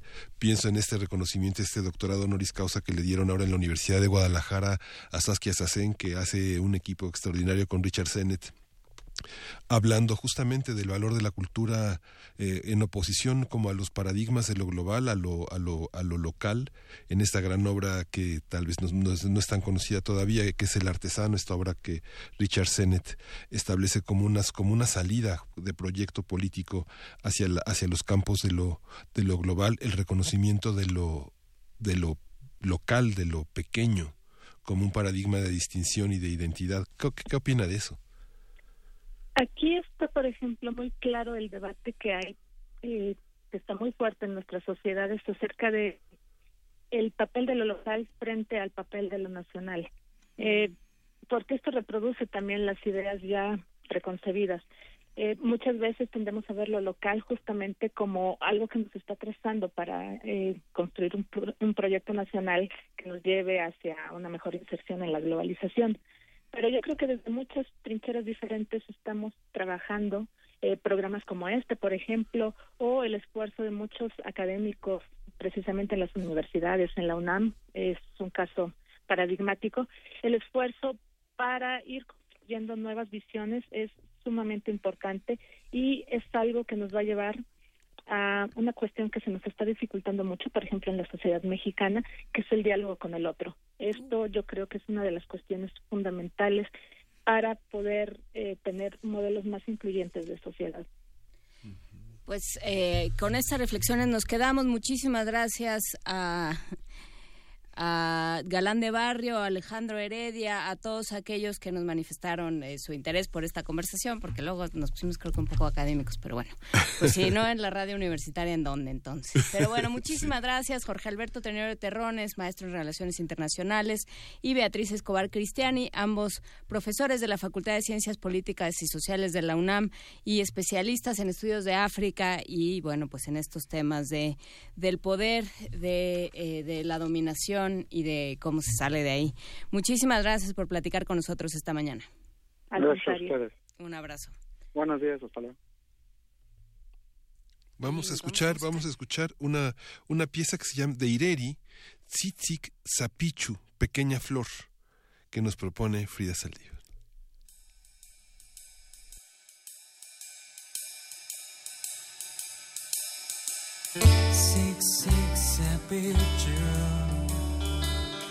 Nararikoris que six six sepichu nanira na pues que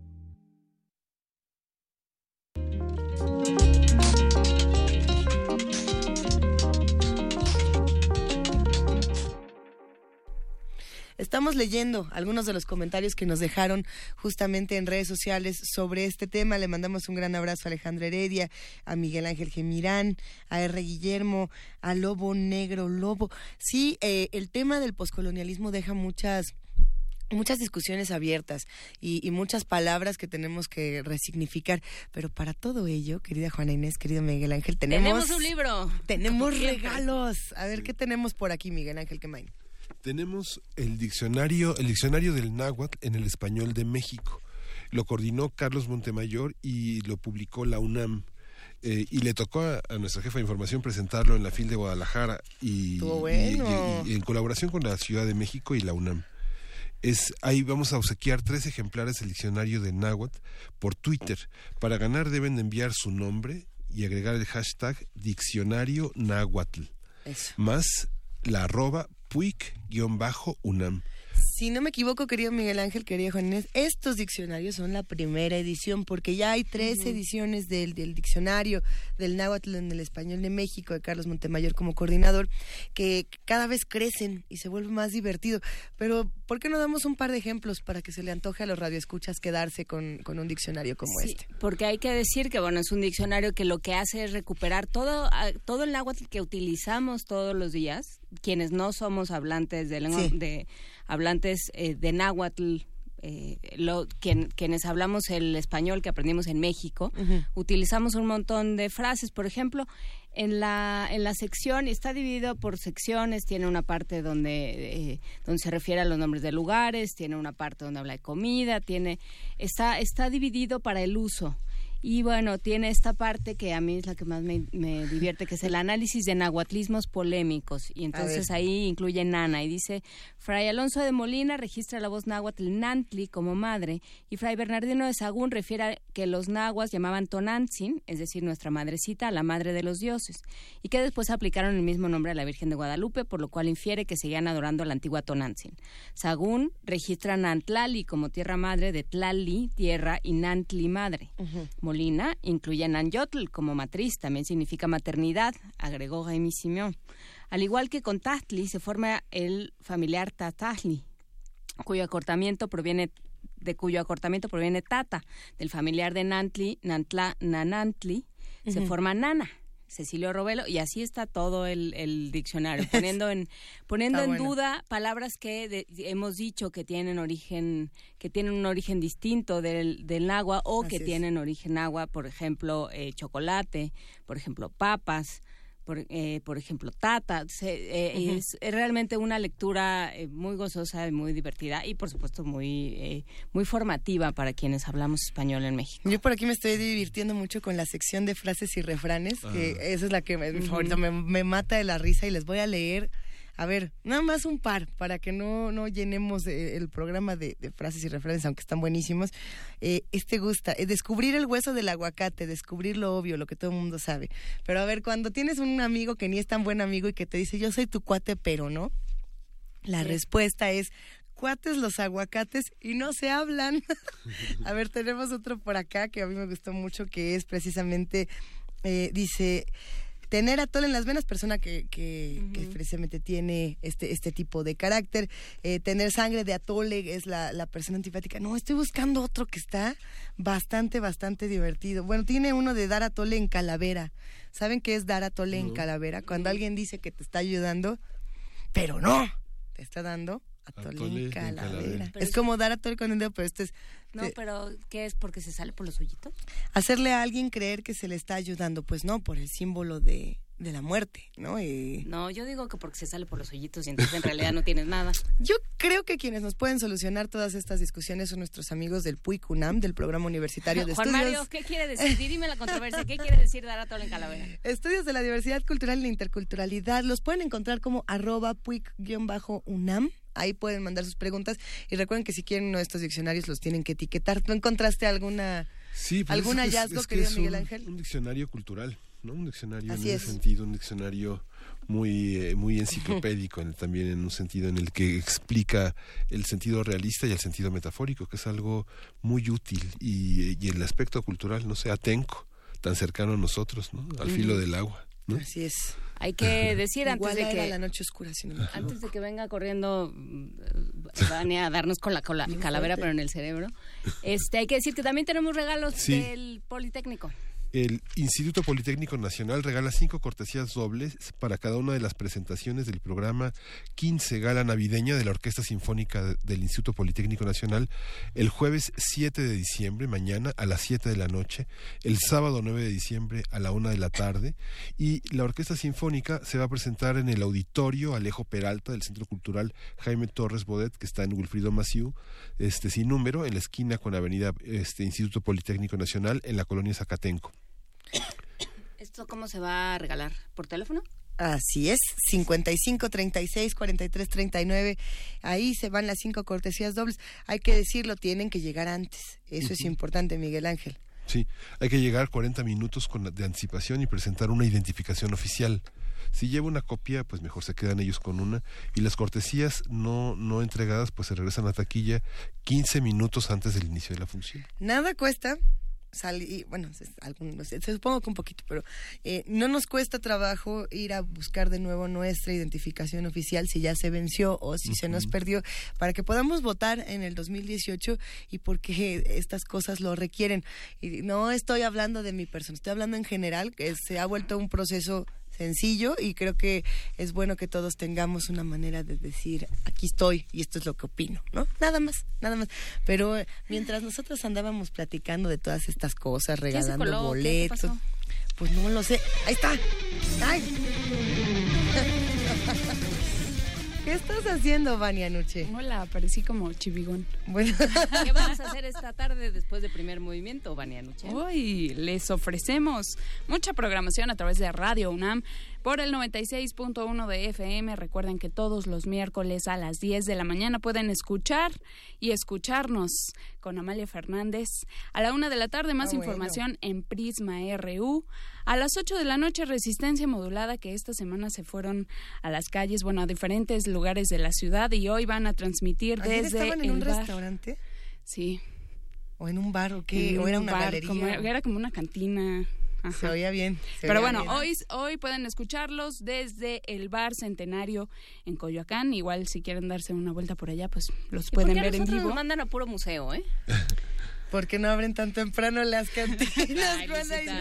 Ay, Luisita. Más bien las Ay, no están sé. cerrando cuando nosotros ya- Por TV UNAM a las 9 de la noche, Gramáticas de la Creación con Laura García. Y a las 10 de la noche los invitamos a conocer el diario de Ana Frank. Presentamos Ana Frank de Robert Dornhelm, este director rumano. No se lo pierdan. A las 10 de la noche va a estar muy bueno por el 20.1 de TV Abierta. Los ganadores del Diccionario del Náhuatl ya los tenemos. A Mauri Epaminondas, Ricardo Orozco y Daniel Zarco. Ellos Luego, tres tienen sus ejemplares. Y bueno, recuerden visitar nuestra página de internet www.radio.unam.mx para que conozcan toda nuestra pro- programación y todos los detalles de nuestras actividades. Gracias, querida Que Vania tengan un excelente día. Gran día. Esto ya, y además ya estamos escuchando Sí. música de Sí, despedida. nos vamos a despedir con Yo Soy Chiapas, este disco que, que se editó como un proyecto de, eh, de apoyo para financiar programas sociales al DIF Chiapas. Vamos a escuchar Nublada y con eso nos vamos a despedir. Con eso nos despedimos. Gracias a todos los que hacen posible el primer movimiento. Gracias a la familia de TV UNAM. Gracias a la familia de Radio UNAM, al equipo guerrero de producción y por supuesto, gracias querida jefa de información, Juana Inés de esa. Gracias, Muchas querida Miguel. Ángel. Gracias. Esto fue Primer Movimiento. El mundo desde la universidad.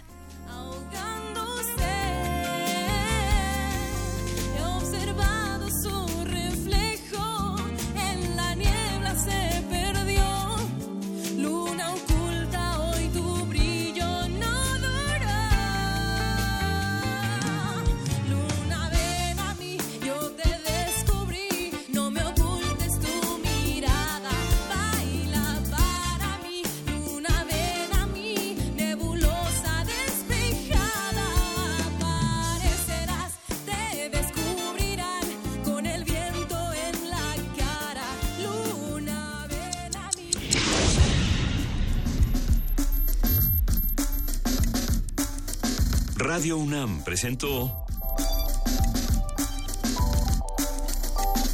Primer Movimiento. El mundo desde la universidad.